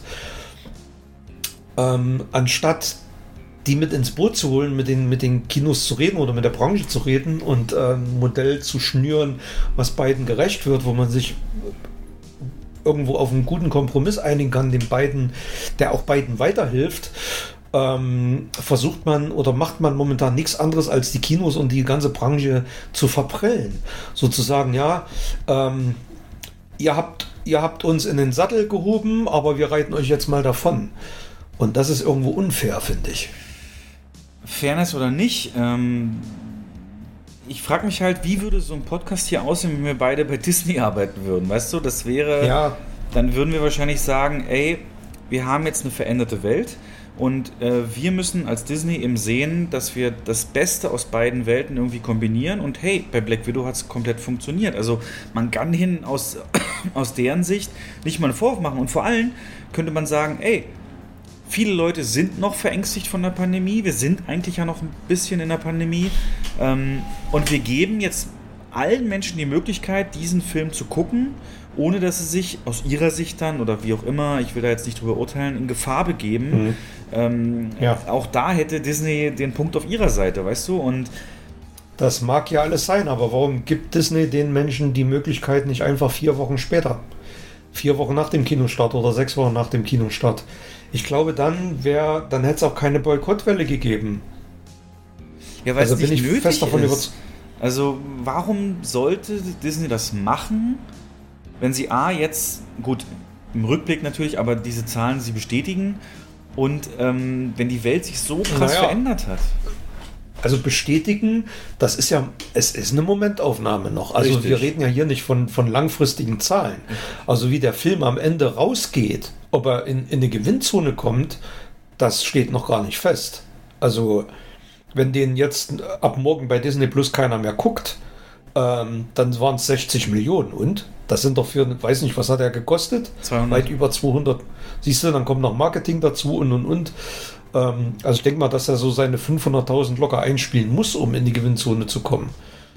Und da muss man erstmal sehen, ob das, ob, ob diese Strategie langfristig aufgehen wird. Und Black Widow ist jetzt, wie du schon gesagt hast, ist auch nicht so ein, so ein prädestiniert dafür, ähm, da so, so eine Blaupause darzustellen für andere Filme, weil das ist kein Avengers, das ist kein, äh, äh, das ist kein, ja, Richtig, aber kein dann sind die Zahlen ja umso was. beeindruckender. Ne?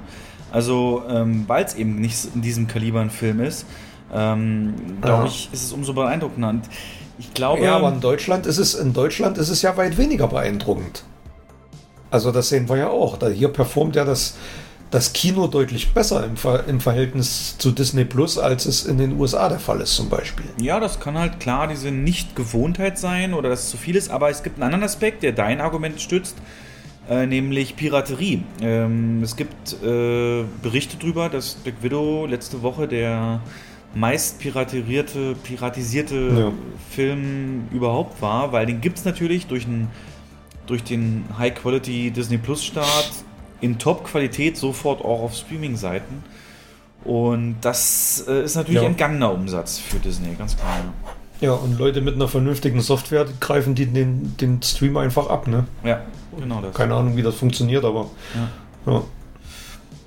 Aber nochmal zu dem Argument, dass Kinofenster an sich veraltet ist und dass ein Kino, wenn wir jetzt kämpfen um das Kinofenster, dass wir ohne das oder das Kinos ohne dieses Fenster, also unabhängig jetzt von ungerecht und so weiter, aber dass Mhm. das Geschäftsmodell Kino, wenn es darauf basiert, dass es eben eine Ware exklusiv haben muss, um zu klappen, um zu laufen, äh, dass da irgendwas falsch dran ist. Ne? Und ich sag mal noch was, du hast vorhin gesagt, größere Sitze und Leinwand und Atmos und Sound und alles mögliche. Mhm. Sie- ge- Gebe ich dir völlig recht, es gibt so tolle Kinos, gerade hier in Kassel, die auch wirklich all diese Aspekte forcieren und, und investieren äh, mit, mit so Couch-Kinos und kleinere Studio-Kinos und wo es wirklich privat und Ambiente und alles da ist. Aber Thema ne, Publikum und so, das habe ich ja auch in diesem Forums-Thread ganz oft gelesen. Und auch wir, ich, ich bringe die Story einfach mal. Wir waren ja am 2. Juli direkt bei Godzilla vs. Kong. Und Mhm. zunächst gab es da technische Probleme. Da wurde 3D äh, falsch abgespielt. das war, mein, das war meine Schuld. ja, Jens war schuld. Das war immer schon. nee, war wirklich, war wirklich ein. Da war Ja. dann der, der, der, der Aufsatz vor den Objektiven ein bisschen verschoben, deswegen war das 3D nicht sauber. Äh, es war aber schnell, ja, es war schnell. Trotzdem, äh, ich saß ja, als du dann hochgegangen bist und Handelbar. das äh, gemacht hast, saß ich ja im Saal und habe mir das alles so angehört, so, oh, das Kino kriegt's nicht hin und immer noch nichts gelernt und die können immer noch keinen Film starten und hin und her und das bleibt natürlich auch hängen. Und äh, Ja. dann später hat doch äh, auch wieder einer in den ersten Minuten des Films einen Anruf angenommen und gesagt, ey, ich bin gerade im Kino und äh, kann gerade nicht reden. Und da weiß ich noch, das werde ich auch nie gesagt haben, vergessen. es- Richtig, Ja, ja. ich nie vergessen, hast du dich zu mir gebeugt und gesagt, manche Dinge ändern sich nie. Und irgendwie in dem Moment fand ich es zwar witzig, aber Ja. genau dieser Satz ist doch eigentlich das, das Problem. Äh, wenn der Eindruck bei den Kunden, bei den Gästen entsteht, das ändert sich nie. Dass wir da störende Gäste haben, gackernde Kinder, lachende Hühner. Äh, Ja, aber- Weißt du, das, das bleibt halt mehr Stimmt. hängen, als wie toll die Sitze sind. Ja, gebe ich dir teilweise recht, aber ähm, es gibt ja auch ganz viele positive Eindrücke, die hängen bleiben. Ne? Ich glaube, am Ende des Films hat keiner mehr über die äh, kleine technische Panne nachgedacht. Also das war dann einfach vergessen. Das war auch wirklich nur eine ganz, war eine Kleinigkeit. Und ähm, war am Tag nach der Eröffnung, das ist passiert sowas halt.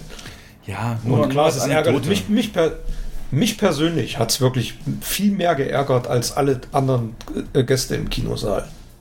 Weil das, das, sowas geht mir an die Ehre. Aber ja, es ist. Ähm, aber das sind so, das sind so Dinge, die wir jetzt wieder aufwärmen. Ne? Ja, das, nee, da okay. haben wir schon so oft drüber gesprochen. Aber ich sag nur, Aber da machen ja, die Kinos einfach zu wenig. Ne? Ich war ja auch bei nerdtalk.de zu Gast nochmal und habe so ein bisschen darüber geredet, neue Öffnungen und so. Und in den Kommentaren war auch direkt, ey, ich war jetzt da und da am Potsdamer Platz in dem Kino und äh, da hat sich dann eine Mhm. Gruppe, als ein anderer Film zu Ende ging, äh, bei uns reingestellt und laut gelabert und so. Das hat die massiv gestört und all das sind halt Gedanken, die du hast und naja, ich finde, jedes Kino kriegt das Publikum, was es verdient durch seine Führung und wie sie es gibt. Das Ja, hat man da auch so gesagt. Aber kurzer äh, Schwenk. Hier im Mhm. Forum gibt es noch den Vorschlag. Und da sagst du mir bitte, ob du das zu krass findest. Aber wenn jetzt die Kinos, die jetzt Black Widow boykottiert haben, im Wiederholungsfall sollte Disney nochmal sowas machen, Disney für ein, zwei Jahre komplett blacklisten, also nichts mehr von Disney zeigen. Wäre Mhm. das ähm, zum Scheitern verurteilt, weil die so einen großen Anteil haben, auch durch den Kauf von 20th Century Fox und so am Kino?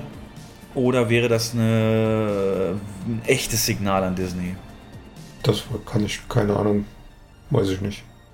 Ich weiß nur, dass, also das weißt du ja auch, das, das wissen ja auch viele Hörer und viele Leute, die sich mit Kino und Film beschäftigen, dass jeder, eigentlich jeder Filmstart, jeder Neustart separat verhandelt wird. Und ähm, so ein generell Boykott, also es hat in der Vergangenheit immer mal wieder sowas gegeben, zu kurze äh, Kinofenster und da hat man Filme nicht gespielt und äh, nicht nur Disney, auch andere Verleiher. Und quer durch die Branche, also alle Betreiber. Und ähm, wird es auch in Zukunft wahrscheinlich geben, aber da wage ich überhaupt gar keine Prognose. Keine Ahnung. Also, weil, also da wird, müsste ich mich jetzt zu weit aus dem Fenster lehnen. Ähm, ich, ich finde, also man muss miteinander reden und ähm, man muss einen vernünftigen Kompromiss finden, der beiden Seiten gerecht wird und der auch beide wirtschaftlich, aus wirtschaftlicher Sicht zufriedenstellt. Ja, also dass auch was hängen bleibt am Ende. Das ist ja auch, ne? Also Ja, aber so richtig kriege ich da nicht, Das ra- sind- dich, ist- nicht, dich nicht rausgelockt. ne? Ja, Also aber dieses- sind ja, aber was, was, ja, aber was Also siehst du, mal ja oder nein, siehst du Kinos ohne Kinofenster überlebensfähig? Komplett ohne Kinofenster. Also Mhm. wenn du, wenn, wenn jetzt ab nächsten Monat das Kinofenster komplett kicken würde, kippen würde, Wenn es immer Day-and-Date-Start gibt, ja. mit allen Filmen, nicht nur Disney. Also, es wäre offiziell abgeschafft und auch, also ein paar Studios würden das noch einhalten, bla bla bla, aber so im Allgemeinen wird es das nicht mehr geben und du hast die Möglichkeit, das unmittelbar auf Streaming auch zu gucken, die Filme. Würde, wäre, das, wäre das das Ende der Kinos? Nee. Siehst du, und das ist doch, das ist doch eine gute Botschaft. Da gibt es doch dann eben viel mehr. Also das ist doch, das ist doch geil, dass du das denkst. Das ist doch, ähm, Also Kino hat sich immer neu erfunden, wird sich auch in der Zukunft immer neu erfinden müssen. Ähm, das Geschäftsmodell muss, wird permanent, wird ja permanent überarbeitet und wo so ein Fokus drauf gelegt wird und äh, man muss man muss sich immer auch dem Markt klar muss man sich dem Markt anpassen da wo man agiert muss man sich man muss Trends setzen man muss den Markt selbst prägen aber in Teilen muss man sich natürlich auch anpassen und deswegen sage ich ja es, es wäre das falsche Signal wenn man jetzt ähm, wenn man jetzt irgendwie so rigoros irgendwas machen würde. Das, ich finde es halt gut, wenn man miteinander redet, wenn die Verleiher mit den, mit den Kinobetreibern einen Konsens finden, ähm, der den geänderten Bedingungen gerecht wird und mit dem beide auch wirklich zufrieden leben können. Und das, da bin ich halt so der Meinung, diese, diese vier oder sechs Wochen Luft, das tut den Leuten nicht weh, die die Filme nicht im Kino sehen wollen, die die im Stream gucken. Und es verschafft den Kinos Luft, ähm, die Filme vernünftig auszuwerten.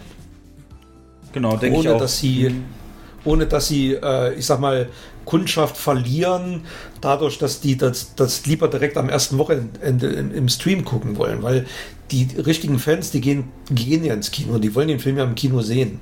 Auch Black Widow, also wer Marvel-Fan ist, will den Film ja auch im Kino sehen. Und ähm, das wäre für mich halt so, ein- so ein, in, in solchen Fällen, also in solchen äh, Grenzfällen wie Black Widow, gerade bei Disney, das wäre für mich ein guter Kompromiss. Genau, so 30 bis 45 Tage wäre ein gutes Fenster und ja, ein guter Kompromiss. Ja. Muss man gucken, ob es soweit kommt. Denn eins darf Disney auch nicht vergessen, ne? so ein Film wie Endgame. Wenn der nur im Streaming gelaufen wäre, wäre das niemals so ein Phänomen geworden und niemals so ein. Never. Das darfst du halt nicht vergessen. Niemals. Dieses ganze Marvel lebt davon, dass die Leute drüber reden, sich als Gruppen treffen und den zusammen feiern, Ja. vorher, nachher im Kino, dieses ganze Und es wird ja- Soziale. Und es würde keine YouTube-Videos geben, wo Menschenmassen im Kinosaal sitzen, wo Avengers Assemble, wo die Leute abgehen, wo die Leute jubeln und äh, Werbung gemacht wird für Marvel und für Disney und äh, für, das, für, für, für das ganze Franchise. Ähm, Disney da ja auch profitiert von solchen Sachen und das wird halt auch abnehmen. Ne? Also wenn jeder in seinem Kämmerchen nur die Filme guckt, dann ist es, bleibt es kein Phänomen mehr. Dann ist es halt nur so, da sind so Einzelerlebnisse. Das habe ich ganz oft gemerkt, wo ich jetzt Streaming-Filme geguckt habe, auch die größeren Produktionen. Da ist überhaupt nichts in der, in der, im Umfeld oder im, weil jeder kann sich aussuchen, wann er den guckt und so weiter und du verabredest dich nicht dafür und willst Nee. eigentlich, ganz ehrlich, wer will denn wirklich fünf, sechs Leute in seinem Wohnzimmer haben und das zu gucken, ne? So mit zwei, drei Ja. ist so die Grenze. Streaming perfekt für, für Familienfilme und sowas, aber ähm, so diese großen Und dann hast du auch wieder, ne? Halt mal an, ich muss mal aufs Klo oder äh, warte, ich gehe mal schnell eine rauchen, mach mal kurz Stopp.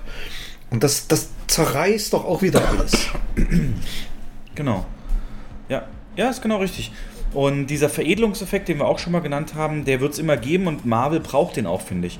Wenn du Marvel nicht, also ich meine, gerade die großen Marvel-Filme, wenn über die geredet werden soll, müssen die im Kino gezeigt werden. Und Ja, diesen Effekt kann das Kino natürlich auch ausbauen, ne? aber dazu braucht es eben innovatives Pricing, äh, veränderte Gastrostrukturen. Also es kann nicht einfach nur immer alles teurer werden. Ich finde, was spricht gegen Marvel-Menü? Weißt du, wenn du weißt, die Leute kommen in Gruppen, das dann besonders günstig ist und, und aber eben so alles drin hat, was, was die Leute wollen. Oder jetzt zu Fast. Kannst du es bestätigen? Waren das, das waren doch wahrscheinlich mehr Gruppen, ne, die das geguckt haben, mehr als zwei. Oder Ja, ja. ja, Durchschnittsgäste. ja, Also also dann so schon, ein, ja. so ein Fast-Combo für 8 Euro irgendwie Nachos, Trinken und Popcorn. So, ein- da kaufen die halt auch naja, mehr. gut, das hat, hatten wir in der Vergangenheit auch gehabt. Ja. Ne, aber ja, das sind natürlich, klar, alles Dinge, die machbar sind. Also da wird sich noch ein bisschen was tun. Und zum Glück kann man sagen, leben wir in einer Zeit, in der die Großteil der Investitionen vor oder während der Pandemie jetzt getätigt wurden. Und Mhm. die Leute, die jetzt zurückkehren ins Kino, da höchstwahrscheinlich komplett veränderte Kinos eben wahrnehmen werden. Wenn, und das bleibt meine Überzeugung, wo ich dich wahrscheinlich jeden Podcast mit nerven werde, wenn endlich dieses Thema eben auch Etikette angegangen wird im Kino. Und das geht Mhm. eben nur über rigoroses äh, Umsetzen, Kontrollieren. Und Aber das findet ja bei uns nach wie vor statt. Also das ist auf demselben hohen Level wie vorher auch. Es gibt da. kannst du nochmal ähm, sagen, wer das gibt da hohe, so- hohe Level etabliert hat? Naja, das ist, mit, das ist unternehmensweit Standard mittlerweile. Wie jetzt? Und ähm, was, was, was, was, was, was, was, was? Äh, Also kurz Kontext. Ja, das ähm, kennst, kennst du doch noch. Das kennst du doch noch. Ja, zu Tenet habe ich es gekannt wegen Also der- Raubkopien, aber Ja, der Gast, der Gast kann sicher sein, dass ähm, die Mitarbeiter auch während der Vorstellung einen Blick im Saal werfen. mhm. Ja, und da gibt es auch, ja, und da gibt's auch Feedback und ich habe das jetzt in den letzten Tagen auch schon mehrfach erlebt. Ähm, und da äh, fischt man halt sowas raus, dass während dem Film ge geredet wird oder Also ist das dem jetzt Handy richtig etabliert so. als, als, ähm, als, als verpflichtende Handlung und so weiter? Das heißt, also du weißt noch, also oder auch für euch Hörer, ich habe das schon relativ früh versucht, zu meinem Steckenpferd zu machen und ähm, zum Beispiel die Mitarbeiter die Seele reinigen während den Filmen in die Seele geschickt. Das war aber noch nicht zu meiner Zeit mhm. ähm, so standardmäßig äh, etabliert. Das ist jetzt wirklich. Äh, doch war doch zu deiner Zeit auch schon standardmäßig.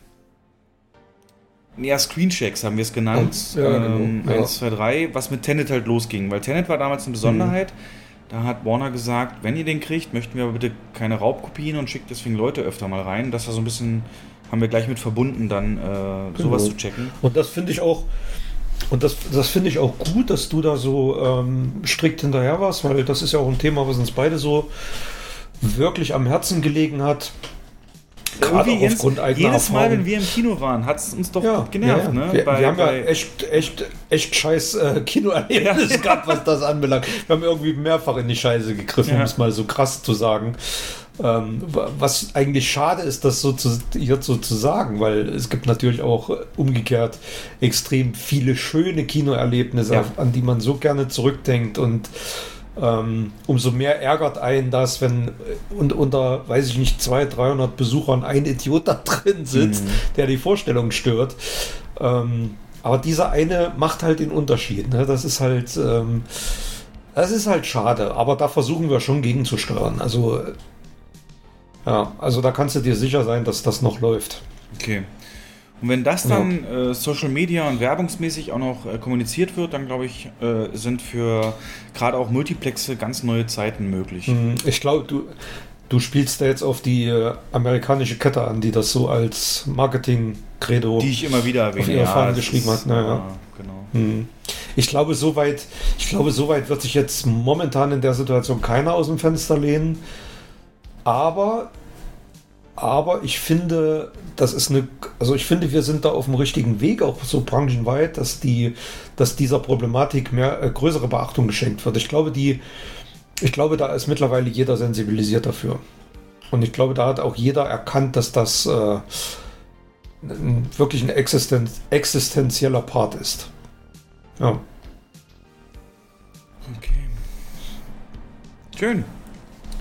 Ja. Ja, hast du sonst noch was rund um Reopening, was du loswerden willst, was du ankündigen willst oder wo du sagst, ey, Hörer, ähm, darauf könnt ihr euch freuen oder das siehst du als die kommenden Highlights oder irgendwas? Also ich habe äh, ich habe die ganze Zeit geguckt, wo ist denn Tod auf dem Nil? Ich war erschrocken. Sag mal, stimmt das, dass der im Februar erst läuft, ne? Ich bin Februar, ja gar nicht mehr im so. Game, Jens. Ich äh, also das hat mich ganz schön, dass er so weit nach hinten verschoben wird. Aber es kommen dieses Jahr noch so mega geile, viele wirklich Kracher ins Kino. Also es, ist, es gab in kaum, also wir haben ja in den letzten zweieinhalb Wochen schon so viele Neustarts gehabt, wie sonst irgendwie in, auf drei Monate verteilt gefühlt. Ähm, und so geht es weiter, Schlag auf Schlag. Diese Woche ist ein bisschen ruhiger, weil natürlich Fest noch drin ist hat sich keiner getraut, im Umfeld von Fast and Furious äh, nochmal einen großen Film zu starten. Aber dann geht es im August weiter mit Kingsman und äh, dann kommt auch schon Bond und ja. Dune und ganz viele andere Sachen und am Jahresende dann Matrix und also es wird schon Schlag auf Schlag weitergehen jetzt. Deswegen so richtig ein Bild kann man sich, glaube ich, erst machen, äh, wenn so ein bisschen Anführungszeichen Normalität wieder drin ist, wenn die ganzen mhm. aufgeschobenen Filme gelaufen sind.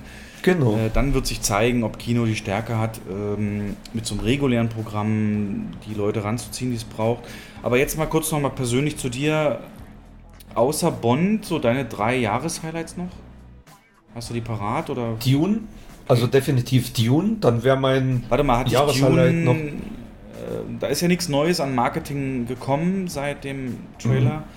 Mhm. Ähm, einfach weil du so ein, so ein Herz hast für die Patrick Stewart-Version oder, oder äh, warum jetzt Dune? Wegen Bildgewalt oder?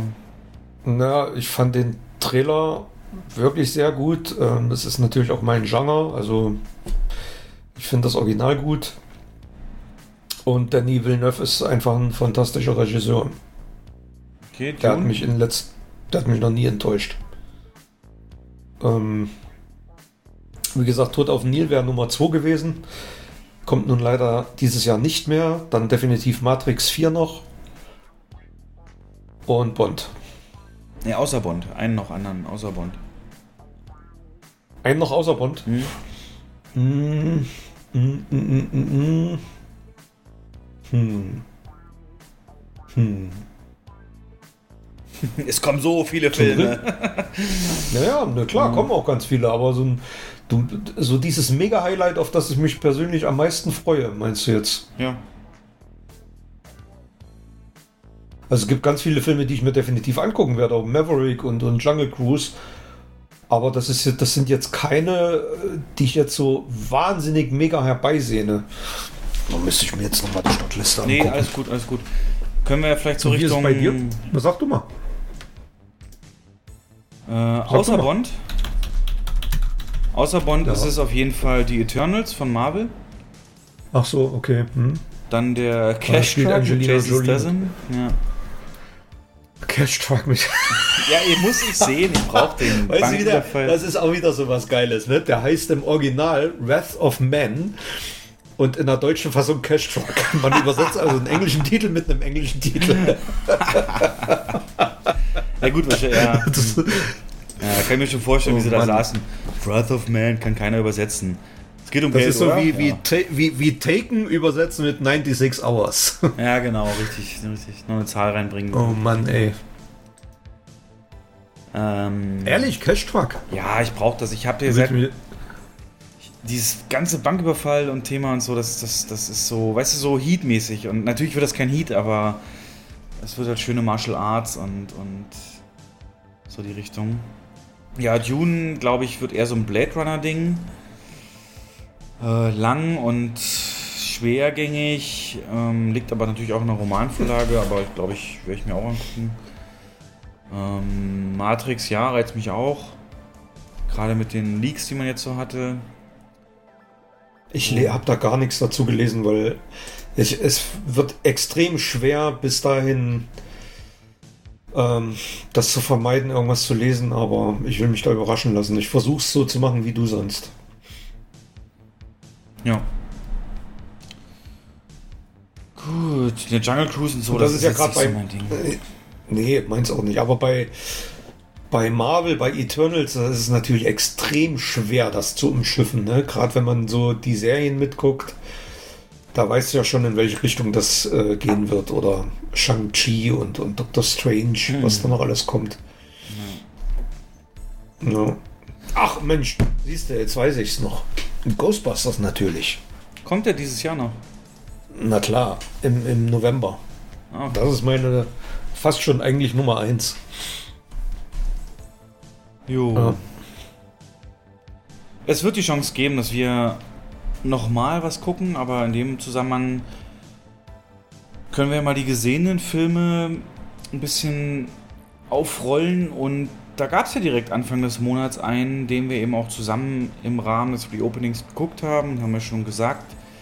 Godzilla vs. Kong, also der Nachfolger zu, äh, ich glaube, Kong Skull Island oder Godzilla King of Monsters. King of Monsters. King of Monsters. Also beide, eigentlich, eigentlich beide. Das ist eigentlich die Fortsetzung zu beiden Filmen. Genau.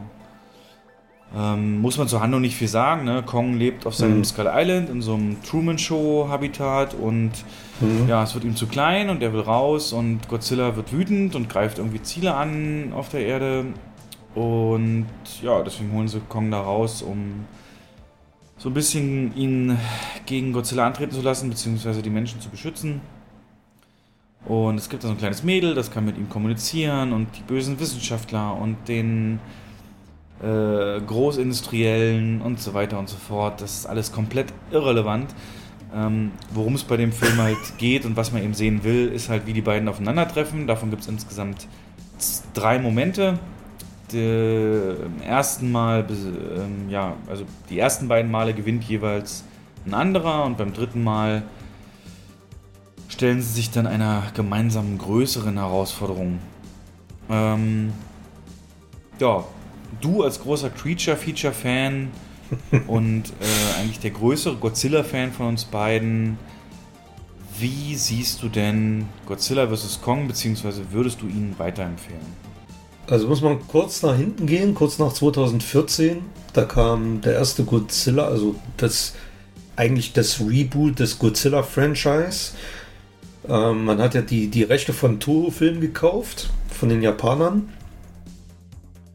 Und hat damit Godzilla rebootet. Sehr erfolgreich, 2014. Ähm, ich fand den Film damals grandios.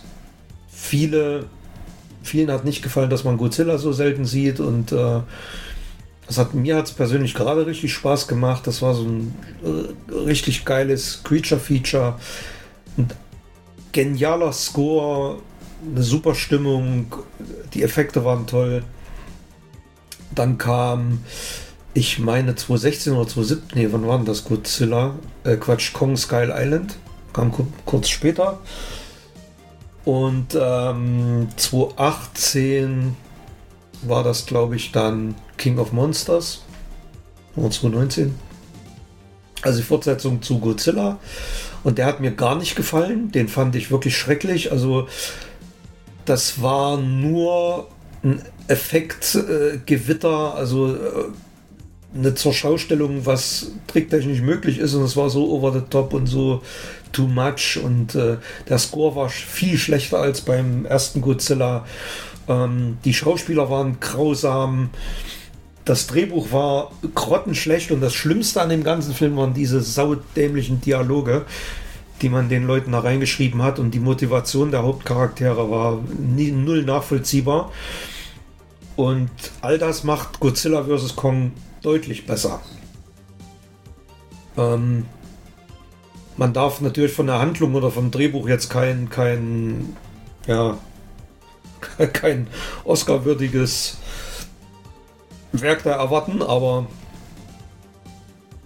Also im Gegenteil, ich finde, du hast gerade so gesagt, der macht das alles besser, aber die Dialoge ja. und Handlungen finde ich, das ist schon grenzwertig. Also du hast mir ja. hinterher auch gesagt, Alter, ich dachte, ich drifte jetzt ab hier in so eine, so eine, so eine äh, alternative Mythologie und Verschwörung und hohle Erde ja. und so weiter äh, Thema das war schon echt fehl am Platz. Aber ich meine, gut, das brauchten so, um die, um die Story voranzubringen, aber das war nicht die Stärke ja, dieses das, Films. Ne?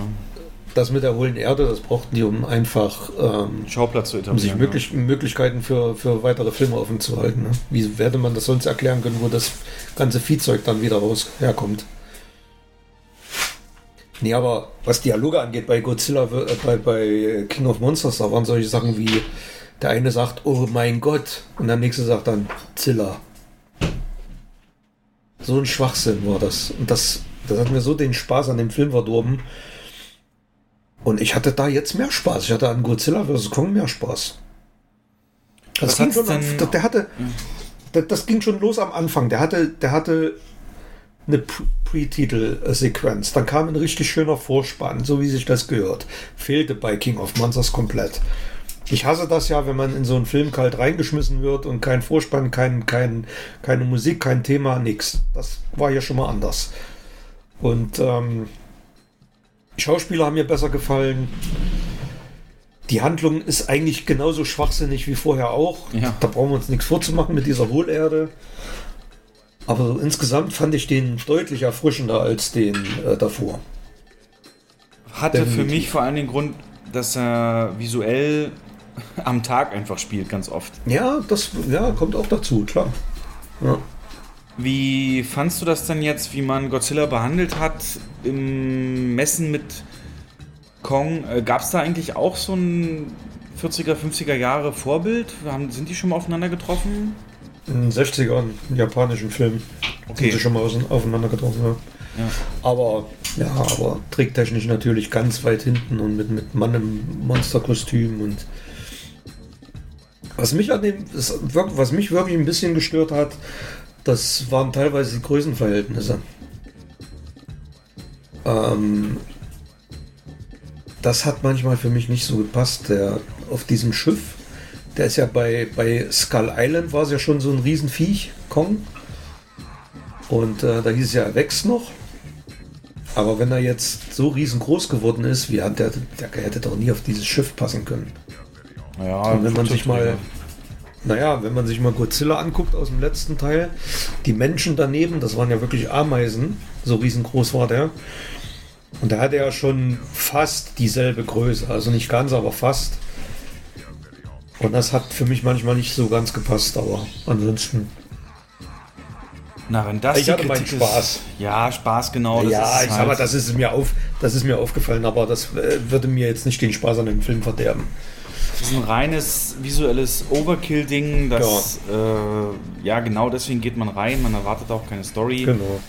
Viele Schauspieler sind einfach auch verschenkt und teilweise fehl am Platz. Hier die, die, die Kleine aus ähm, Stranger Things zum Beispiel. Und ja, war vieles weit Ja, so hergeholt. Stranger, ich kenne die Serie nicht. Wer ist das? Wen meinst die du? Millie jetzt? Bobby Brown, die, äh, das, die, die, die dunkelhaarige, die da mit dem Die das Verschwörungs... kleine Mädchen spielt, oder? Nee, die, die, die, die auf diesen Podcaster da, die, die den suchen, das Ach, die, die hat doch in dem, in dem äh, ähm, davor auch schon, King of ja. Monsters ja auch schon mitgespielt, die die Tochter gespielt hat, von der, die da Genau. unglaubwürdigerweise die Monster loslassen will auf die ganze Erde. Völlig unglaubwürdig, ja. Ihre Mutter. Das war halt das, was mich so gestört hat.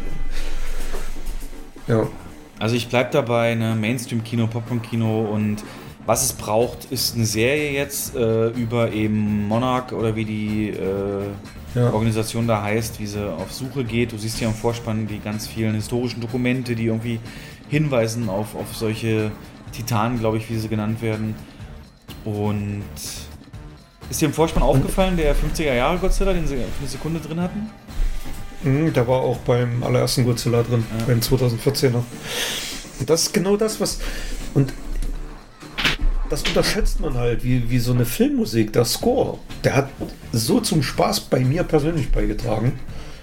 Ähm, Junkie XL hat den ja geschrieben, Tom Holkenburg.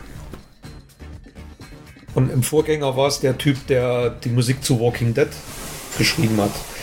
Das war so qualitativ so ein Riesenunterschied. Und ähm, ich habe letztens sogar auf YouTube mir den Score angehört. Komplett, von vorn bis hinten. So gut fand ich den. Oh. Dieses Godzilla-Thema, das ist richtig hängen geblieben. Das hat nicht unerheblich bei mir zum Spaß beigetragen, den Film zu gucken. Genau, wir hatten unsere Momente und ja, im größten Saal, wie du schon sagtest, hat man das für die Fans Ja. mal reingelegt. Und genau das haben wir eben auch bekommen. Genau. Jo.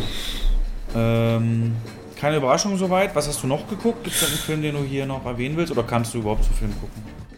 Ich habe noch geguckt Quiet Place 2. Ja, äh, du weißt ja, ich bin ein Riesenfan des ersten, weil der eben so eine ganz, ganz neue Mhm. Ich ja nicht Stimmung so. aufgebaut hat. Weil Ja. du ihn nicht im Kino gesehen hast. Das ist so ein Film, der profitiert vom Kino, ne? obwohl er jetzt nicht so sehr ja. CGI hatte. Ähm, kommt Ich der hab zweite den- da dran oder erzähl deine Geschichte zu dem Ich Film? ja, ich habe den, also mir hat der zweite sogar, also in der ersten, in der ersten Reaktion nach dem Film habe ich gesagt, der hat mir sogar noch besser gefallen als der erste. Ähm, ich mache das, würde das an so, so auch so kleinen Momenten festmachen, aber so rückblickend, so nach zwei, drei Wochen, ähm, ist es eher ein Film, den man so nicht mehr auf dem Schirm hat, würde ich sagen. Also es ist jetzt trotzdem keiner, den ich mir ins Regal stellen würde. Das ist für mich immer so ein Indi- Indiz. Ja. Muss ich den dann unbedingt kaufen auf Blue? Äh, oder reicht das, wenn ich mir den dann irgendwann mal auf Amazon Prime angucke, wenn man da drauf ist? Oder, oder keine Ahnung, oder im Free TV mal läuft? Aber es ist halt so ein Kandidat, den ich mir nicht unbedingt in, in den nächsten zwei, drei Jahren noch zwingend nochmal angucken müsste. Aber guter Film und ähm, hat ein mega starkes In Intro. Also das war wirklich hervorragend gemacht. Also Regie, Musik, die ganze Dramaturgie, das hat alles gepasst. Und ist aber eigentlich nur dazu da gewesen, um, um einen weiteren Charakter einzuführen. Ähm, also erfährt man halt, wie es zu dieser Invasion gekommen ist. In den ersten zehn Minuten Ähm, die Invasion jetzt halt mal, statt. hast du, hast du World War Z gesehen? Ja, habe ich, aber es ist schon eine Weile her. Weil Ja. das erinnert mich jetzt total deine Beschreibung da dran. Da gehen die auch die ersten 10 Minuten darum, Mhm. wie Brad Pitt-Familie da äh, ja, Nachrichten guckt und hey, da ist eine neue Seuche oder irgendwas und dann fahren sie irgendwie einkaufen und auf einmal geht unten auf Straßenlevel alles los und Zombies und Zeug. Ähm, und vom Trailer her könnte ich mir vorstellen, dass das da genauso läuft. Ne? Ein bisschen ruhiger Einstieg und dann immer mehr, immer mehr. Naja, der John Krasinski-Charakter, der geht halt. Also die, Stra die, die Straße ist menschenleer, also dieses Kaff, wo die da wohnen. Er fährt halt zu so einem Drugstore. Also jetzt Spoiler, ne? Also Spoiler-Alarm, wenn ihr das nicht hören wollt, spult bitte vor. Fährt zu so einem Drugstore, ähm, marschiert da rein, holt sich, holt sich was zu trinken, packt ein paar Orangen in den Netz. Und der Besitzer steht hinter der Theke und guckt auf dem Fernseher schon irgendeinen so einen Bericht, wo du hinten Qualm, äh, Rauchwolken ja, ja. siehst. Und Geil. Also Mhm. siehst du schon, da ist irgendwo was passiert. Da weiß ich schon Bescheid. Und ähm, ja, schreib's an und dann fährt er halt zum Baseballspiel von seinem Sohn. Ähm, seine Frau ist da auch. Und da geht halt in der hinten in der, am Horizont geht halt wie so ein Meteorit runter. Ja, dann Fahren sie halt da weg, fahren in die Stadt und dann kommt so ein extremer Schockmoment. Ähm, der aus Sicht der Tochter, die taubstumm ist, dargestellt wird. Das heißt, der Film macht wieder seinem Namen alle Ehre, Sound komplett abgestellt. Also komplett stumm der Film in dem Moment. Und dann attackieren diese, die Aliens ähm, die Menschen da auf der Straße und versuchen alle zu fliehen. Und äh, also wirklich ein mega starkes Intro. Es dauert nicht lange, dauert so fünf bis zehn Minuten. Und dann springt der Film zum Ende des ersten Teils. Also dann geht der nahtlos. Also dann wird es eine nahtlose Fortsetzung des ersten Teils. Und ähm, also wer den ersten Teil kennt, weiß ja, dass der, der Vater dann irgendwann am Ende sich geopfert hat für seine Family. Und ähm, Mutter mit dem Neugeborenen, ihren beiden Kids, ja, sich auf den Weg macht. Und dann kommt es halt dazu, dass sie zu diesem Charakter, der dann in dem Intro, also in der Prequel-Sequenz äh, eingeführt wird, dass sie den dann finden und bei dem halt Unterschlupf finden. Und ähm, das ist halt wie so eine alte Fabrik und da, da sind so, so, man muss sich vorstellen, da sind solche großen Kessel da drin, wie solche, weiß ich nicht, solche, wie, wie so ein Hochofen sieht das aus mit einer großen mach jetzt, Stahltür. mach jetzt nicht so detailliert. Also beschreib mal allgemein, Ja, aber das- entsteht dann ein, ein, ein neues Setpiece, was äh, ein neues Setpiece, also nicht diese, nicht diese, diese äh, Ranch aus dem ersten Teil, Genau. nicht dieses ähm, äh, Heimat, Wohnungs, Hausgefühl, sondern das ist eher so ein Industriegefühl, also so zurückgezogen in so einem alten Industrie, äh, in, in so einem alten Fabrikgebäude. Und wenn es Gefahr, wenn Gefahr droht, deswegen wollte ich das jetzt erwähnen, kriechen die dann in solche, wie muss man sich vorstellen, wie Freddy Krüger in seinem Hochofen da. dann kriechen die rein und machen dann die Tür zu. Und äh, weil das halt ganz dicke Stahlwände sind und äh, machen dann eine Stoppuhr an, weil da hast du da drin natürlich auch nur für 10 oder 20 Minuten Sauerstoff. Und das ist, und diese Szenen, die haben bei mir auch dazu geführt, dass, dass ich so beeindruckt war in dem Moment, ähm, weil dann dann kommt es zu Situationen, wo der, der Junge, das Kind, das Neugeborene, das weißt du auch noch aus dem ersten Teil, Ja. das ist in so einer Holzkiste. Und ähm, die haben, machen da einen Deckel drauf, um das zu schützen und haben eine Sauerstoffflasche drin und geben dem dann Sauerstoff, dass es einfach weiteratmen kann. Und da gibt es halt eine Sequenz, da versteckt sich der Junge mit dem Neugeborenen in diesem Hochofen, in diesem Schacht und die Luft geht dem aus. dem Neugeborenen Und, oder dem ähm, Jungen. Dem Jungen. Also er kann kaum noch atmen. Das Neugeborene hat die Sauerstoffflasche an. Also das Sauerstoffgerät auf. Ähm, und dann gibt es diese Situation, wo er halt seinem Geschwister, seinem, seinem neugeborenen Geschwister, das Sauerstoffgerät wegnimmt, um selber einfach weiteratmen zu können. Ja, nur kurz das dürfte so das doch die- kein Problem sein. Ne? Ja, aber das sind so die Sachen.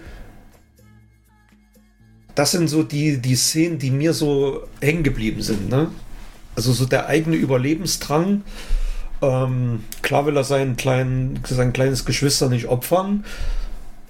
Aber um selber überleben zu können, also er hat gar keine andere Wahl, weil ansonsten stirbt das Kind ja trotzdem. Wenn er stirbt, stirbt das Kind ja auch. Ne? Das ist so wie im Flugzeug. Der erst, zuerst musst du dir die Sauerstoffmaske überziehen und dann deinen Partner oder Nebenmann. Mhm. Das ist so derselbe. Und dann wird der Film zu großen Teilen aus Sicht dieses taubstummen Mädchens äh, erzählt, was sich dann auf den Weg macht, um Hilfe zu suchen. Ähm, es kommt dann auch wieder zu solchen Situationen wie im ersten Teil mit diesem, mit dem Nagel im Brett und äh, gibt es hier auch wieder so ein, zwei Szenen. Die eine ist wirklich ein bisschen, also sehr heft, heftig. Ähm, ist nahezu identisch wie mit dem Nagel. Es ist halt eine Bärenfalle, die dann zuschnappt. No. Ja, und ähm, derjenige, den es trifft, der schreit dann natürlich auch am Spieß. Was man nicht machen sollte, wenn Aliens in der Nähe sind, die auf Geräusche reagieren. Ähm, ja, eigentlich ist der ja eine gute, konsequente Fortsetzung aus dem ersten Teil, bringt nicht viel Neues. Hat aber muss natürlich mehr Action bringen, ne, oder? Mm, ja, naja, was heißt mehr Action? Ja, diese ja, typischen genau Fortsetzungs... Äh, Richtig, mehr, die ne? Monster sind halt öfter zu sehen, sind detaillierter zu sehen. Und ähm, das ist auch das, was viele an dem Film kritisieren, dass es sich abnutzt auf Dauer die Monster immer so zu zeigen. Ne? Und einfach nur mit diesem Hörgerät dann diese, diese Übersteuerung zu machen und die dann äh, in den Wahnsinn zu treiben, nutzt sich halt dann auch irgendwann ab. Ja. Also eigentlich folgt es denselben Faden wie der erste Teil und ich glaube, es ist ja mittlerweile sogar schon dritter äh, angekündigt, bestätigt worden. Hm, hab ich auch gehört. Es ist auch eine relativ offene, ein offenes Ende. Ja, also ich werde mir, glaube ich, erst auf Streaming oder so angucken, weil meine Schwester zum Beispiel hat ihn komplett zerrissen. Also im Gegensatz zu dir hat die gesagt, äh, kein Vergleich mit dem ersten und sämtliche Stärken des ersten irgendwie über Bord geworfen. Naja, weil es nichts mehr Neues ist, weil die Grundsituation, die Ausgangssituation ist nicht mehr neu für den, der den Film anschaut. Also wer den ersten gesehen hat und kennt, ähm, wird nicht mehr überrascht von wie, wie die Aliens, ja, also wie man den Aliens begegnen kann, das ist ja bekannt. Die Frage ist nur, wie macht man das auf globalem Maßstab oder einem größeren Maßstab? Und das wird hier schon dann thematisiert am Ende. Aber es ist nicht mehr so ein, ähm, ah, wie, wie, wie können die den, der Alien-Invasion Herr werden? Das fragt man sich halt nicht mehr, man weiß es schon. Ähm, ja. ja. Also für mich lebt er halt aus diesen, aus diesen wirklichen kleinen einzelnen Psychoszenen, die dann entstehen. Aber. Wie viele Punkte gibt es denn? Denn? Und deswegen rückblickend. Was habe ich dem ersten gegeben? Ich würde ihm vielleicht eine 6 geben. Aha. 6 von 10. Joa. Ähm, wie gesagt, ich werde nachholen. Wie gesagt, bisschen über Durchschnitt. Klingt jetzt so ganz hart nach Bird Box, so ein bisschen. Ähm, aber muss man gucken, ob sich da was Neues einfallen lassen haben. Ich glaube trotzdem, man hätte, auch wenn es nichts Neues mehr ist, das Problem hat ja Jurassic Park zum Beispiel auch damals gehabt und so. Ich glaube, man hätte trotzdem Situationen, die Stille erfordern, deutlich kreativer noch äh, hier einbauen können, ohne so massiv die Monster zu zeigen, dass sie eben an irgendeinen Punkt gelangen müssen, der nur zu erreichen ist, wo es eben viele Gefahr für Geräusche gibt und so weiter. Das hätte auch so ein schönes Horrorfeeling dann gehabt. Das Aber, gibt's ja am Ende. So. Das gibt's ja. Ja, das jetzt nicht, ja. nicht das Ende spoilern, ich will ja auch noch gucken. Ja, nee, deswegen, ja, das wird, deswegen wird das so schwierig, den Film so ähm, zu beschreiben. Okay. Weil das Ende geht schon in, in eine Richtung, die ähm, erst gro wirklich große Hoffnung macht. Aha, okay, alles klar, so könnte es dann ne, so sieht also das Überleben aus in, der, in dieser Situation, aber dann kommt wieder so ein, so ein Knaller. Dann kommt wieder so ein.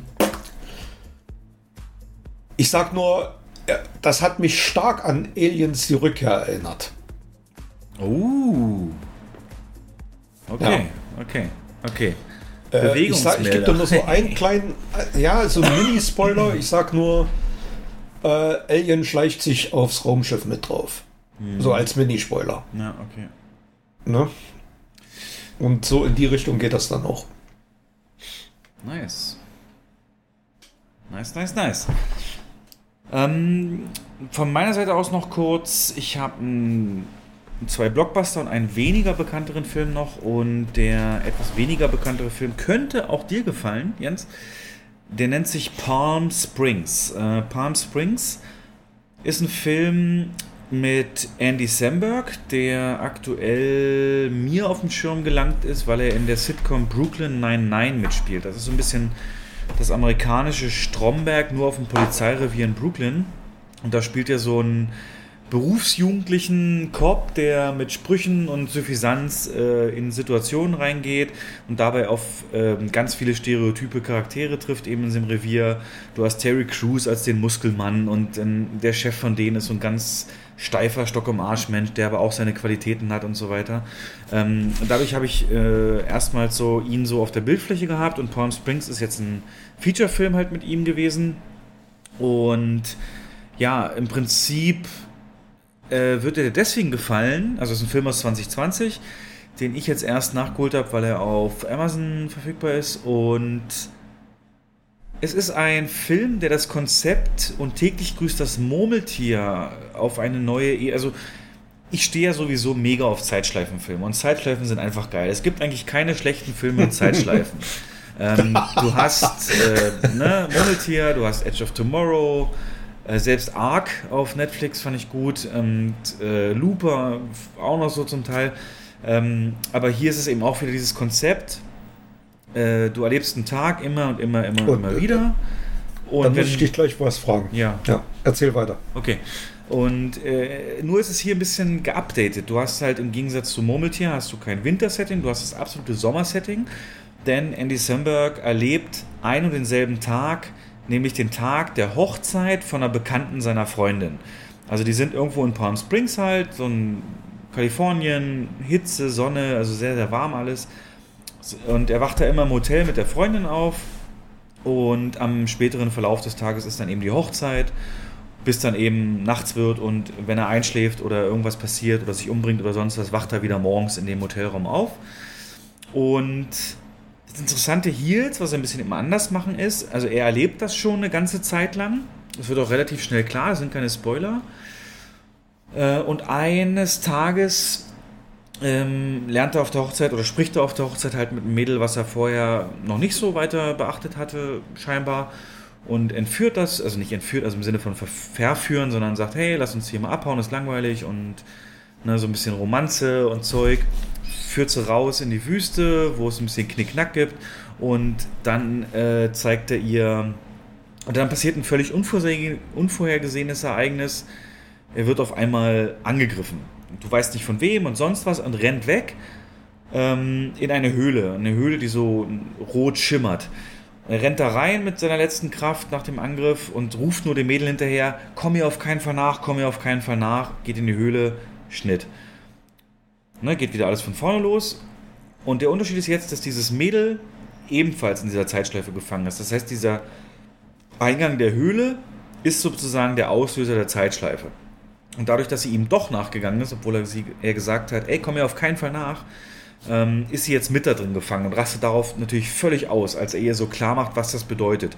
Und eine geile Sache ist zum Beispiel, dass äh, wenn sie ihn dann zur Rede stellt, was ist hier los, was geht hier für ein Abfuck ab und was ist das hier und was erlebe ich gerade, sagt er einfach nur ganz so, hey, das ist so ein Zeitschleifending. Hast du vielleicht schon mal davon gehört? Weißt du, der Film hält sich nicht lange damit. Hast du schon mal ein Murmeltier gesehen? Ja, das hätte noch gefehlt.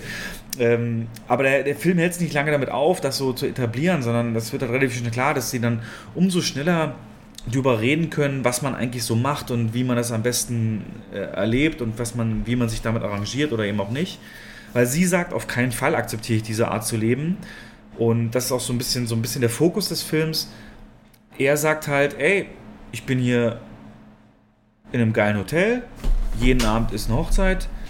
Ich habe mich damit abgefunden. So, was, was will ich in mein altes Leben zurück? Der ist so lange in dieser Zeitschleife, als er zum Beispiel gefragt wird, was arbeitest du eigentlich? Ich weiß das gar nicht mehr.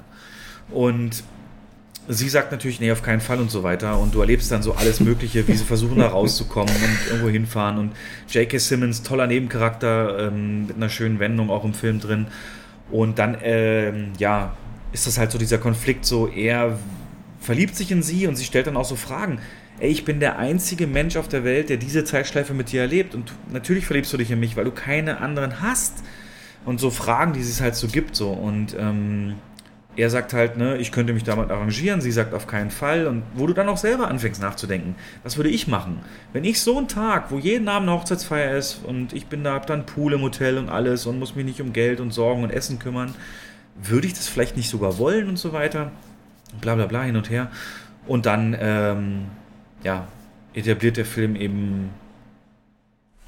Äh, das Ende kann ich jetzt nicht spoilern, aber es ist. Ähm, mhm klar, dass diese Zeitschleife nicht ewig hält, aber wie es dahin kommt und so weiter, sehr interessant und ich finde, also absolut zu empfehlen und da ich weiß, dass du Murmeltier auch magst, glaube ich, wäre dieser Film auch was für dich. Geht auch zur Sache, was so ein bisschen Nudity und, und Sex und so angeht, also äh, ja, ne, so locke ich dich ja immer.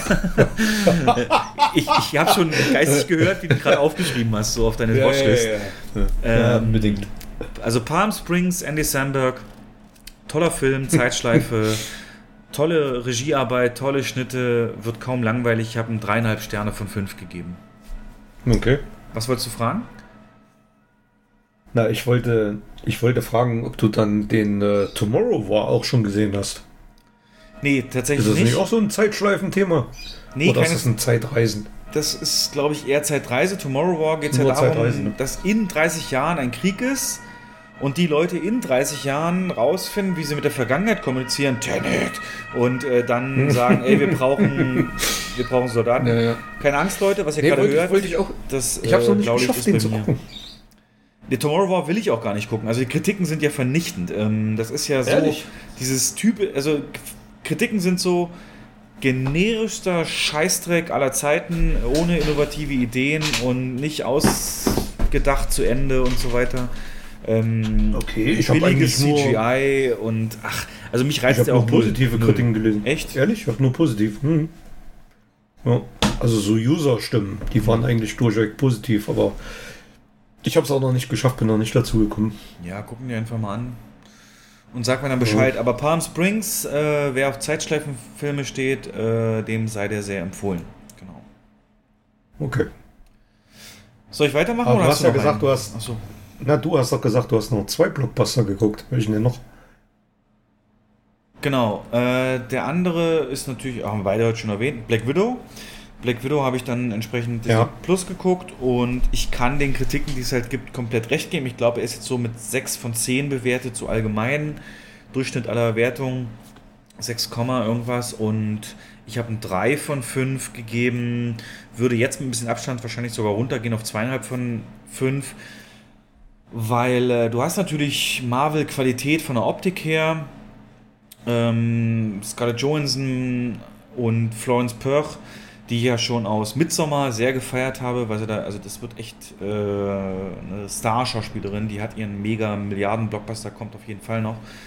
Ähm, aber so ist es halt die Geschichte, ja, spielt zwischen Civil War und Infinity War, rein von der zeitlichen Einordnung her. Mhm. Und äh, beschäftigt sich so ein bisschen damit, ja, dass Black Widow als Kind eben in den USA war und mit ihren Eltern da Spionagearbeit betrieben hat und dann irgendwann da enttarnt wurde und dann mussten sie wieder nach Russland da wurde sie ja den ganzen ähm, Black Widow Training da unterzogen, mehr oder weniger. Was immer nur angedeutet wurde in den Filmen, wodurch sie dann Spion wurde und übergelaufen ist zu Shield und so weiter, was ja dann zu Avengers. So Red Sparrow mäßig absolut Red Sparrow-mäßig, wobei du diese mhm. Vorgeschichte komplett nicht siehst, sondern äh, es nur so als große ja. Worte beschrieben werden. Also ich wurde im Red mhm. Room, Red Room ist so ein Begriff. Ja, und äh, da wurde das mit mir gemacht und das mit mir gemacht und es geht hier mehr um die äh, Fake-Familie in Anführungszeichen, die sie hatte. Sie hat ja keine Familie und hatte halt nur diese Spioneltern praktisch, wobei einer der David Harbour ist, der auch aus ähm, Stranger Things bekannt ist und der der einzige Mensch in Russland ist, der auch das Supersoldatenserum bekommen hat und deswegen so eine Art russischer Captain America sein will. Aber dazu kam es nie und dann ist er so ein bisschen runtergekommen und träumt aber immer noch von diesen glorreichen Zeiten, die er gerne gehabt hätte. Hin und her, hin und her. Völlig übertriebene Action, CGI-fest. Ähm, Sprüche sind ganz cool, teilweise Meta-Humor. Äh, aber bleibt mir nichts von hängen. Also es ist mhm. auch der Bösewicht. Der Bösewicht ist so eine Art Harvey Weinstein, der auch in einer Szene sagt, ich nutze doch nur die eine Ressource, von der die Welt zu viel hat. Kleine Mädchen. Da denkst du dir auch so, ja, was ist, wo bin ich jetzt? Hier ist das noch ein Marvel-Film so. Und hat halt keinerlei Implikationen auf irgendwie späteren Verlauf äh, des MCU, außer dass man jetzt sagen könnte, dass diese Florence Pugh, äh, die übrigens zum ersten Mal, noch vor Midsommar, äh, in einem meiner Lieblingsfilme aufgetaucht ist, nämlich in Outlaw King, ne, das, ähm, der Netflix-Film über den russischen, Fre äh, den skottisch, äh, schottischen Freiheitskämpfer Robert the Bruce mit dem mhm. legendären 8 Minuten One-Shot am Anfang äh, ist sie da seine Ehefrau. Unabhängig davon, ja, äh, könnte die halt in den kommenden Avengers und so den, den, den, äh, die, die Black Widow halt sein, weil Black Widow ist ja nur eine Bezeichnung für die Widows, ne? die Witwen, die in Russland praktisch äh, gezüchtet werden mhm. sozusagen. Mhm. Und Scarlett Johansson spielt also, gar nicht so sehr die Hauptrolle, es ist wirklich mehr Florence Pugh. Und okay. ähm, aber völlig übertrieben und das hat halt auch keine. Der Film hat das Problem, dass du keinerlei Fallhöhe hast. Also du weißt genau, wie es mit Black Widow zu Ende geht. Du weißt genau, dadurch, dass er zwischen Civil und Infinity War spielt und da sie in Infinity War auftritt, ähm, dass da nichts passieren kann, großartig weltveränderndes und trotzdem wollten sie halt große Bedrohungen herstellen. Klappt nicht so wirklich. Wie gesagt, äh, was sie einsteckt an Schlägen, Kämpfen und so weiter und nichts an Spuren davon trägt, hilft dem Film auch nicht wirklich. Ja. Würdest du, also ich habe zwei, eigentlich sogar drei Fragen. Würdest du den Film als überflüssig betrachten? Fürs MCU oder was? Mhm. Ja, definitiv. Also du erfährst okay. nichts, außer, ganz lustig, wir haben uns Weil doch ich habe gelesen, dass es so, so ja. einige, einige Unklarheiten werden da wohl ausgebügelt. So einige unlogische, weiß ich nicht. Ich, also, nicht, bin da nicht ins Detail gegangen. Ja, ich finde, er hat mehr Unklarheiten geschaffen. Äh, beispielsweise, okay. weiß nicht, wie gut du noch Avengers 1 kennst, aber als dann zum ersten Mal so eine größere Schlachtszene kommt und Black Widow und Hawkeye kennen sich ja schon und, und, und, und, und über Funk reden die auch miteinander und dann sagt einer von den beiden, ey, das Kämpfen hier ist ja fast so wie damals in, in Budapest. Und dann sagt sie so, ja, aber nur fast. Oder ja, Budapest war schon cool. Also die machen da so eine Referenz auf Budapest. Und in, in mhm. diesem Film kriegst du erklärt, was damals in Budapest war. Aber es ist total scheiße. Also es ist bei Weitem nicht so, dass du wenn du dann Avengers guckst und dieser Satz kommt, dass du dann denkst, ja, das war echt eine coole Sache, sondern es war eigentlich was Trauriges so. Und ähm, okay. macht gar keinen Sinn. Oder total überflüssig, ne? Wir haben ja in, in ähm, Han Solo-Film haben wir doch erklärt bekommen, wie er seine Würfel da bekommt, die immer am Rückspiegel hängen sozusagen mhm. oder mhm. Zeug. Und hier wird erklärt, wie sie ihre Weste bekommt, die sie in Infinity War trägt. Ist das nicht geil? Und die Weste Wäre über mir die. Scheißegal. Ja, ist komplett scheißegal. ich wüsste jetzt gar nicht, ich wüsste jetzt gar nicht, dass ich eine Weste anhat. Richtig, richtig. Da, da, damit ist deine Frage ist beantwortet. Ja ja. Das ist Bullshit. Also ich finde. Und dann noch eine, Fra ja. äh, noch eine Frage: ähm, Wie glaubwürdig wird dargestellt, dass Scarlett Johansson in Black Widow eigentlich viel jünger ist? Also, der spielt ja vor fast zehn Jahren. Hm, nach vor Infinity ne? War. Also das heißt, Infinity War spielt ja 2018. Nee. Infinity War spielt 18? 2018, natürlich. Der spielt ja in einer echten ja, Zeit. Gut, du hast ja erst in Endgame den Zeitsprung gehabt auf 2023. Ja gut, dann ist es fünf Jahre her ungefähr. Fünf Jahre, genau. Das erzähle ich Aber dir das wird jetzt nicht mit... Ja. Das, das, wird jetzt nicht äh, mit, mit CGI wurde da jetzt nicht nachgeholfen bei Scarlett Johansson, dass die fünf Jahre jünger gemacht wurde oder so. Also das hat man einfach Du bist auch jemand, der seine Sätze so nicht zu Ende. Ja, wie. Nein, ähm. der seine Sätze nicht zu Ende. so.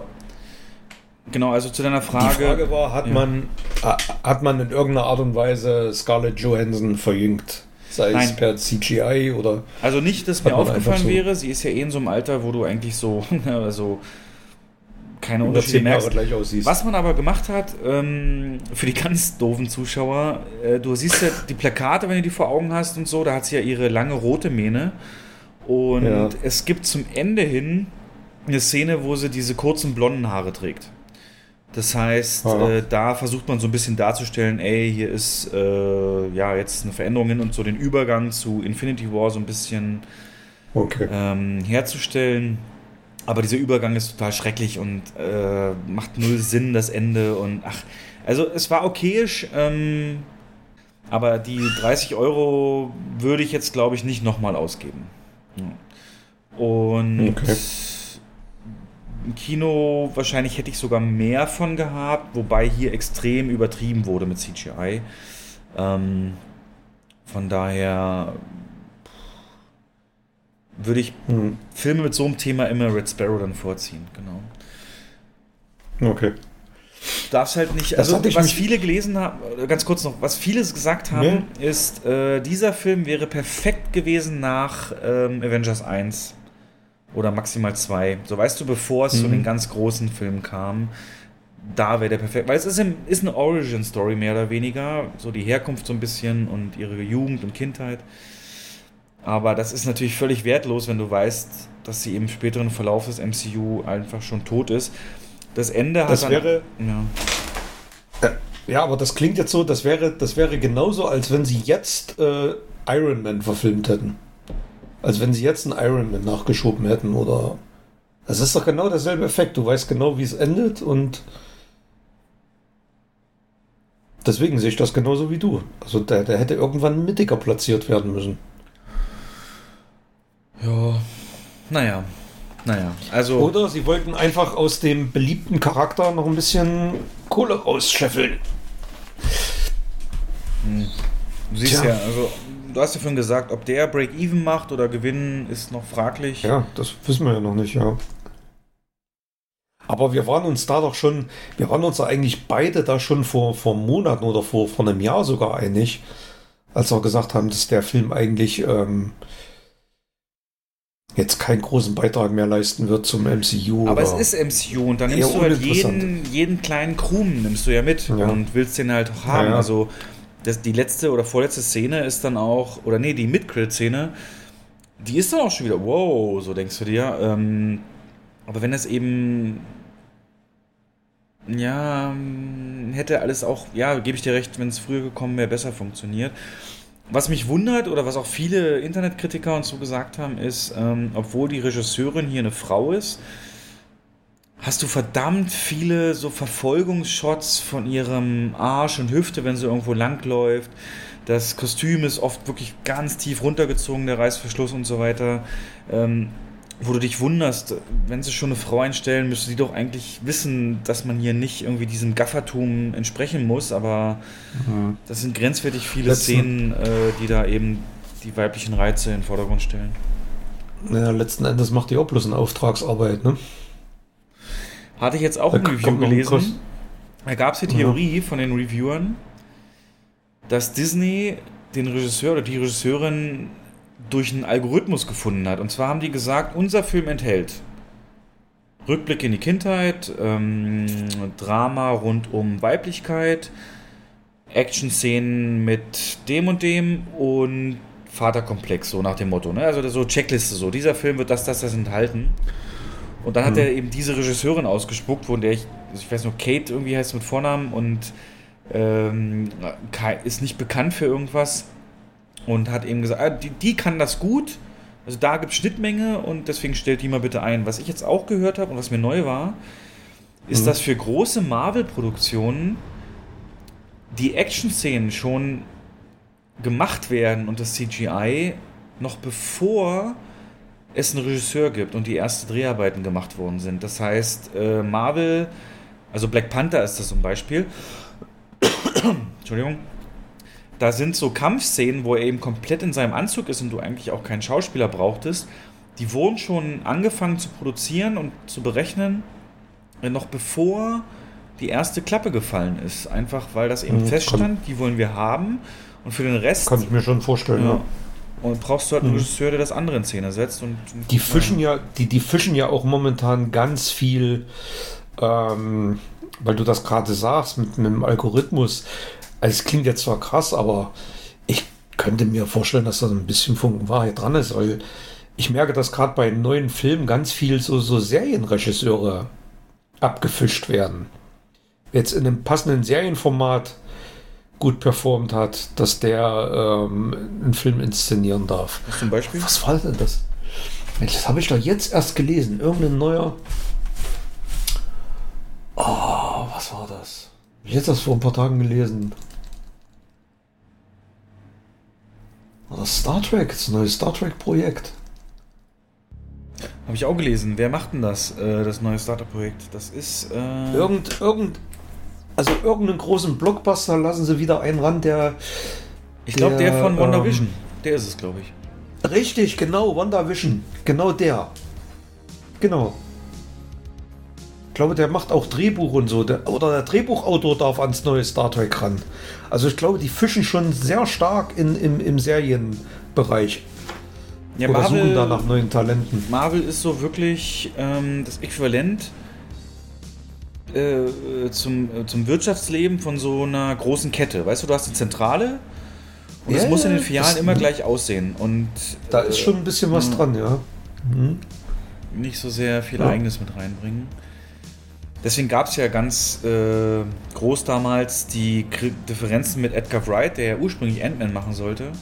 Aber der Mhm. war eben zu kreativ und, und ähm, ab vom Muster, dass er gesagt hat, nee, mache ich dann doch nicht. Ja. Aber da könnte man ja jetzt den perfekten Bogen eigentlich zu Loki spannen, ne?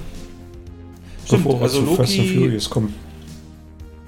Ja, erzähl. Also Loki, die Disney Plus Serie, sechs Folgen sind alle ausgestrahlt. Jens und Mhm. ich haben sie geguckt und ich lass dich einfach mal anfangen, ohne, ohne irgendwelche Beeinflussung.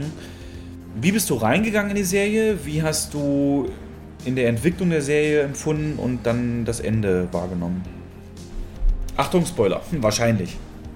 Ja, also in, in der Besprechung wahrscheinlich Mega-Spoiler. Also ich hat, mich hat die Serie direkt gefangen mit der ersten Folge. Viel stärker, als es bei ähm, Captain America der Fall war. Äh, äh, und Winter Soldier. Auf einem ähnlichen Niveau wie WandaVision.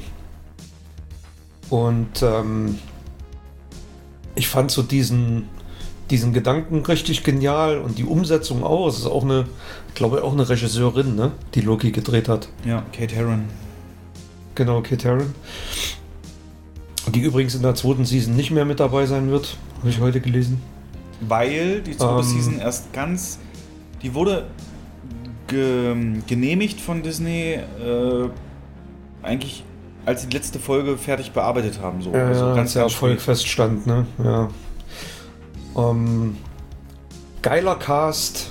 Owen Wilson, habe ich gedacht, was sucht der in so einer Serie? Perfekt besetzt. Dann die, die ähm, Silvia Di Moreno, glaube ich, hieß die, Die Sylvie. die die andere Loki spielt, Sylvie spielt. Also zur Story, für die, die gar nichts davon gehört haben, Loki schafft es ja in Endgame, sich, äh, als er dann festgenommen wurde, als er zurückspringt zu Avengers 1, den, den, den Tesseract und, äh, zu nehmen, beziehungsweise als der aus dem Koffer fällt und zu seinen Füßen äh, mit Hilfe des Tesseract äh, ja, sich woanders hin zu teleportieren. Und genau, Genau. da beginnt Loki. Genau da beginnt Loki, also eigentlich woanders hin und in eine andere, damit löst er eine andere Zeitlinie aus. Und der Grundgedanke von Loki ist, dass es halt eine Organisation gibt, die abzweigende Zeitlinien aufspüren und quasi vernichten, um den einzig wahren Zeitstrahl, wie sie ihn nennen, ähm, nicht zu gefährden oder beizubehalten. Und äh, da Loki halt so einen abzweigenden Zeitstrahl ausgelöst hat durch seinen Zeitsprung, wird er halt gefangen genommen und äh, dann in dieser TVA ähm, verhört. Und dann erfährt man halt, dass man, dass es noch mehr Lokis gibt. Und man nennt diese anderen Lokis Varianten. Und das ist halt so eine Sache, mit der musste ich persönlich erstmal warm werden. Hm, vor allem, dass die Loki-Varianten optisch ganz anders aussehen als Loki selber. Nicht alle, aber fast alle. Und äh, das kann ich mir heute immer noch nicht so erklären. Du hast ja gesagt, ja, irgendwann mal ja, in, in irgendeinem Paralleluniversum ist Loki halt auch mal ein Krokodil, ne? Oder ein Alligator, besser gesagt. Mhm. Und das sind so. Das sind so Sachen, mit denen man erstmal warm werden muss. Aber wenn man sich darauf einlässt, also wenn man sich auf dieses Level einlässt, hat man wirklich einen Heidenspaß mit dieser Serie, die eigentlich viel zu kurz geraten ist mit sechs Episoden. Und mega spannend. Also die meisten Folgen enden auch mit einem starken Cliffhanger, der dann auch direkt aufgelöst wird. Ähm ja, ich weiß gar nicht, ob man jetzt noch zu sehr so ins Detail müssen wir nicht gehen. Sollte. Es ja, geht nur deswegen, drum, das wird schwierig zu spoilern. Genau, also im Prinzip die Faszination der Serie ist halt, dass wir den Blickwinkel haben von dieser Agentur, die dafür das sorgt, äh, dass eben der Zeitstrahl, auf dem alle Dinge passieren, nicht zu sehr abweicht von dem, was in Anführungszeichen vorhergesehen ist durch die sogenannten Zeitwächter. Und genau. man, das Besondere ist und was die Serie dann auch fürs MCU so bedeutsam macht, ist, dass diese Agentur unglaublich mächtig ist. Also wir sehen teilweise Szenen, also erstmal steht fest, dass Magie und alles, was sonst so die Eigenschaften der, der Helden sind, die funktionieren innerhalb der Agentur nicht. Mhm. Teilweise, also es gibt da so einen Witz, so dass die, die Infinity-Steine, die es da eben gibt aus anderen Varianten und anderen Zeitlinien, als Briefbeschwerer benutzt werden und einfach nicht benutzt werden. Die liegen können. in irgendeiner Schublade rum, ja. Genau. Und man, muss man sich so, man muss sich das wie so eine Men in Black Zentrale vorstellen. Ja, gut, gutes Beispiel. Also so, so durchorganisiert und äh, wirklich fernab von, von allen Realitäten und äh, auch fernab der Zeit. Also diese, diese Zeitagentur ist ja auch nicht auf dem eigentlichen Zeitstrahl, sondern hat ja quasi ihr eigenes Universum sozusagen. Genau, und sieht, wann immer es Abweichungen gibt. Abweichungen zum Beispiel ja. sind dann eben, wenn, keine Ahnung, wenn, wenn, wenn, wenn ein Charakter eben eine Handlung macht, die so nicht vorgesehen ist. Also es gibt da so einen Rückblick, wo eine andere Version von Loki sich entscheidet, eben nicht so gehässig zu sein und, und, und die Herrschaft mhm. anzustreben und so, sondern eher beschützen will. Dann heißt es halt, nee, Lokis Weg ist der, der eben in den Filmen gezeigt wurde und deswegen geht das nicht und dann kommen die dahin, nehmen den mit und äh, vernichten mit so einer Zeitbombe oder so einer ja, Kapsel alles, was dort äh, nicht hingehört und ja, das ist schon ich sehr, musste, sehr mächtig. Ich musste auch ja, und ich musste auch mehrfach an Zurück in die Zukunft denken. An die Grafik, die Doc Brown dann anzeichnet, um Marty McFly das zu veranschaulichen.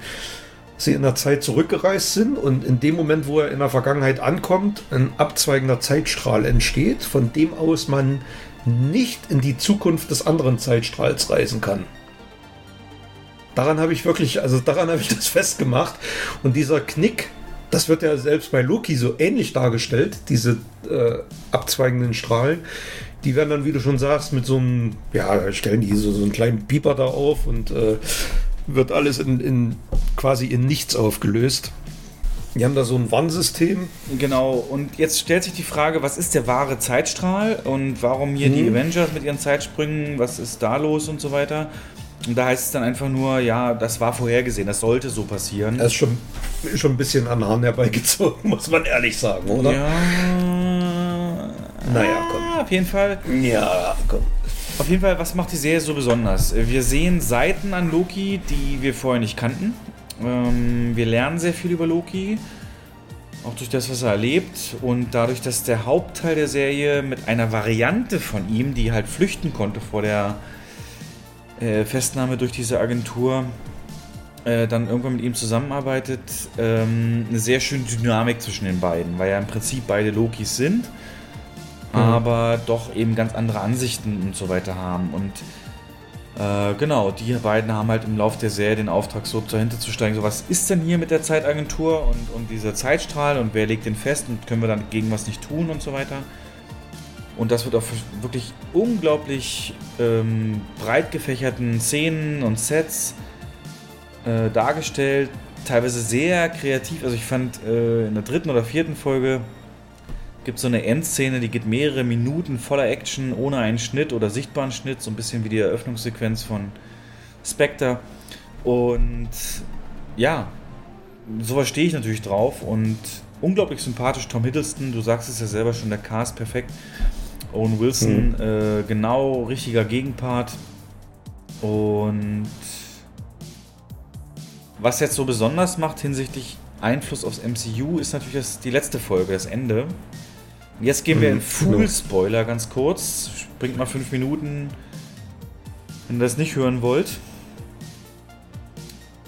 In der letzten Folge schaffen sie es eben zum Ende der Zeit, wie es genannt wird, zu kommen und dort den vermeintlichen Zeitwächter, Zeithüter oder den, der eben diesen Zeitstrahl kontrolliert, zu treffen.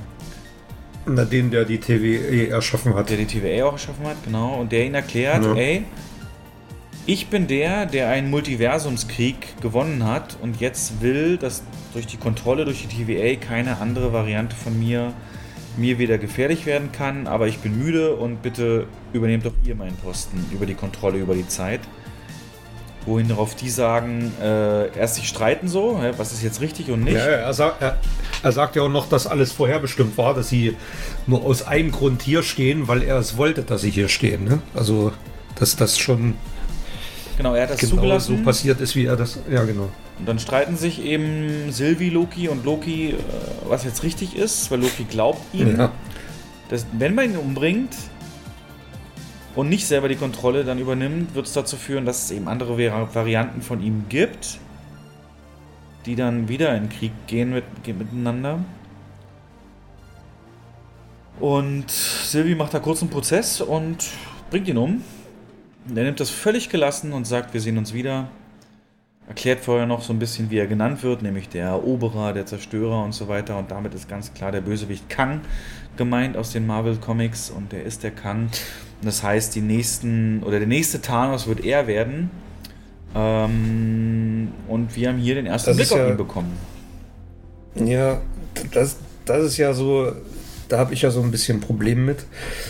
Ähm, ich habe mir auch jede Menge YouTube-Videos dazu angeguckt und ähm, Erklärbär-Videos, ähm, bei, bei denen wirklich 90% nur Comic, Comic, Comic, Comic, in Comics ist das, in Comics ist das, in Comics ist das. Und ich lese die Comics nicht und deswegen ist das für mich so gähn. Ich will nein, nein, nicht einen Comic vorher lesen müssen, um die Handlung verstehen zu können. Laut ja? dem, was also ich... ich habe vorher noch nie was... Ich, ich habe vorher noch nie was von Kang gehört und Kang wird auch in dem auch in der letzten Episode nicht genannt. Er ist ja auch nicht Kang. Eine Variante von ihm ist Kang. Wenn ich das richtig verstanden habe. Der Name wird nicht genannt, oder? richtig, ähm, aber rein von den Eigenschaften her und so weiter muss es eigentlich sein. Und ja, das habe ich auch gelesen, ist alles so ein bisschen Comic, Comic, Comic, aber ich habe auch mitbekommen, dass wohl Marvel hier sehr viel schon abgeändert hat äh, von den Comics und seiner Entstehungsgeschichte. Ja, das habe ich auch gelesen. Ja, Der, die haben mehrere Charaktere wohl zusammengelegt zu einem. Also dieser Zeitwächter sozusagen, der dann am Ende auch diese Statue in, als Loki dann wieder in den anderen, also zurückgeschickt wird, geht die ganze Scheiße ja von vorne los. Und ich glaube, naja, das dass ja das dann das Loki ist. wird ja nicht zurückgeschickt, sondern woanders hingeschickt. Der kommt woanders ja, hingeschickt, ja, ja genau. In, ja ein, anderes, in, ja, ein anderes Universum. Das ist im Prinzip der quasi der Beginn des Chaos, also des Chaos-Multiversums. Genau. Und dort diese Statue, die man da gesehen hat, vorher hat man ja bei der TVA diese drei Figuren da gesehen, die Zeitwächter, die nur Androiden waren. Oder Roboter sozusagen. Und dort ist ja nur diese eine Figur und das ist dann wahrscheinlich dieser Kang. Das ist der, ganz klar, sieht man ja deutlich. Ja. Und okay. wir haben noch 50 Sekunden, bis die 5 Minuten rum sind, wo ich gesagt habe, die Leute sollen skippen. Ja, okay. ähm, das heißt, Äh, insbesondere interessant hinsichtlich Doctor Strange, der, der nächste Doctor Strange, der Multi äh, oder äh, Madness of the Multiverse of Madness heißt. Multiverse of Madness, ja. Der also ganz klar damit zu tun haben wird. Und die Theorie ist jetzt halt, dass äh, Kang in den kommenden Marvel-Filmen immer mal so ein bisschen am Ende oder in den Mid-Credits äh, eine Szene kriegt, so wie Thanos in Phase 1 und 2. Hm. Und Hm. dann irgendwann der große Endkampf als Abschluss äh, Avengers 3, Avengers 4 und so weiter. Äh, oder 4, 5 und 6 dann eben der große Bösewicht wird. Und ganz ehrlich, gegen ihn ist Thanos natürlich Kinderkacke, ne? Also, das ist so ein richtiger Mensch. Ein Spoiler noch. Die Bomben, die sie. Ist dir das aufgefallen? Er erzählt ja dann, dass er nur den Krieg gewinnen konnte, weil er dieses ähm, Wolkenmonster bis, ähm, Mhm, zur Waffe machen konnte. Genau. Mhm. Und die äh, Kapseln, die sie immer äh, hinterlassen, wenn sie eine Zeitlinie zerstören, die nicht sein soll, ist genau der Dampf und Rauch wie Alios. Also der, der hat sich da so ein bisschen was rausgenommen und das in Bomben verpackt so ein bisschen. Und deswegen kann er da gewinnen eben, diesen Multiversumskrieg. Aber unabhängig davon finde ich es geil. Ich bin total gehypt. Ich lese auch keine ja, ja, Comics. Die Serie ist richtig gut. Also ich habe die genossen, muss ich sagen. Und ich habe mich auch ähm, wirklich, ich habe die Woche, also man hat den Mittwoch immer so ein bisschen, ah, morgen, morgen, morgen, morgen. Man hat Ja. den so herbeigesehnt irgendwie, um weiter gucken zu können. War schon, äh, ja, also hat mich deutlich, deutlich stärker geflasht als Falcon and, and Winter Soldier. Genau, das war so ein bisschen mehr Standard-Routine-Werk. Ja. Ähm, und Wanda und Loki sind so ein bisschen mehr in die mystische und abstrakte Szene gegangen. Weil, also das ist ja nun wirklich der, der Riesen-Cut, der auch äh, die nächsten die nächsten Kinofilme auch so mega stark beeinflussen wird. Ähm, ich frage mich halt, wie sie es machen, wenn du die Serie nicht geguckt hast. richtig. Müssen sie schwierig. trotzdem. Also bei Falcon ist es leicht. Ne, wir haben ja am Ende von Endgame schon ne, hier Sam Ja, und ja, mein Schild klar. und so. Aber Hm. sowohl Wanda und der Tote Vision als auch eben, oder für die Filmgucker Tote Vision, ähm, als auch Loki, wo man nur weiß, der ist eben irgendwo abgehauen. Wer die Serie nicht geguckt hat, dann müssen sie irgendeine Zusammenfassung bringen ne, oder das irgendwie erklären. Weiß ich nicht. Und äh, hast du es mitbekommen? Die haben ja sogar die End-Credit-Scene von WandaVision jetzt abgeändert. Hast du dir die mal angeguckt auf YouTube? Nee, was ist da passiert? Da, ähm, da gibt es am Ende diese, also Spoiler, noch eine, noch eine Minute vor. Da gibt es am Ende diese Kamerafahrt, wo geht's über den See, dann so ein bisschen Wald und dann kommt diese Hütte Ja, genau. und dann siehst du Wanda und dann sie, kommst du in so ein Hinterzimmer und dann siehst du Scarlet Witch, wie sie da sitzt und zaubert. Also diese, diese Rauch und, und, und äh, Blitze um sich rum.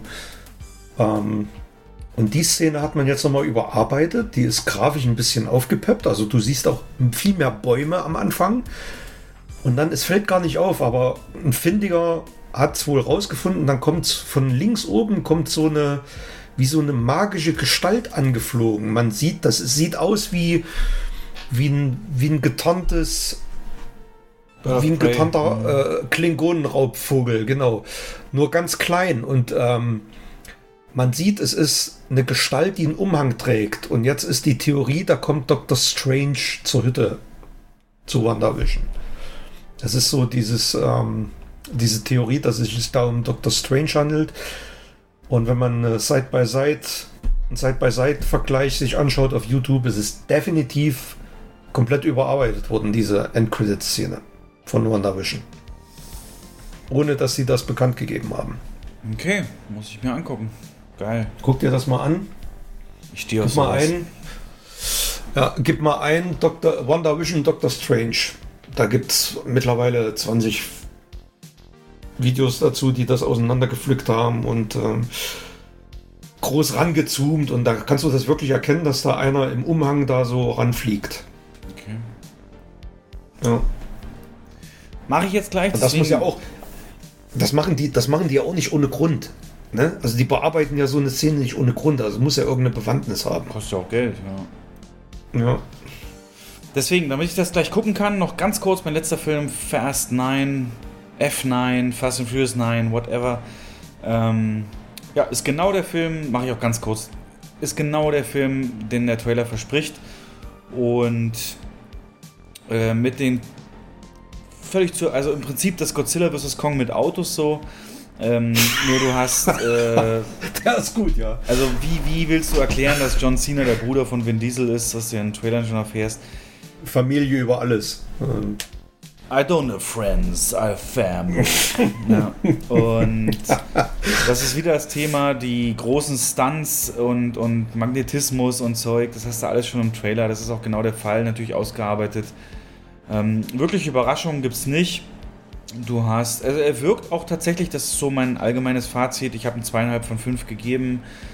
Äh, er wirkt kleiner als die letzten Teile. Ähm, du hast nicht mehr das ganz, ganz, ganz, ganz große Spektakel. Ich meine, gut, das siehst du auch im Trailer, die, die kommen ins Weltraum. Ja, Fast and Furious geht ins Weltraum. Mit diesem Pontiac, auf dem Raketentriebwerk geschnallt ist. Du siehst wieder die Leute aus Tokyo Drift wieder da und so weiter. Äh, Familie und sein Bruder. Also das fand ich gut, die Rückblickszenen, wo sie erklären, warum er sich mit seinem Bruder so verfeindet hat und warum er ihn so aus aber schlecht Leben gecastet, ne?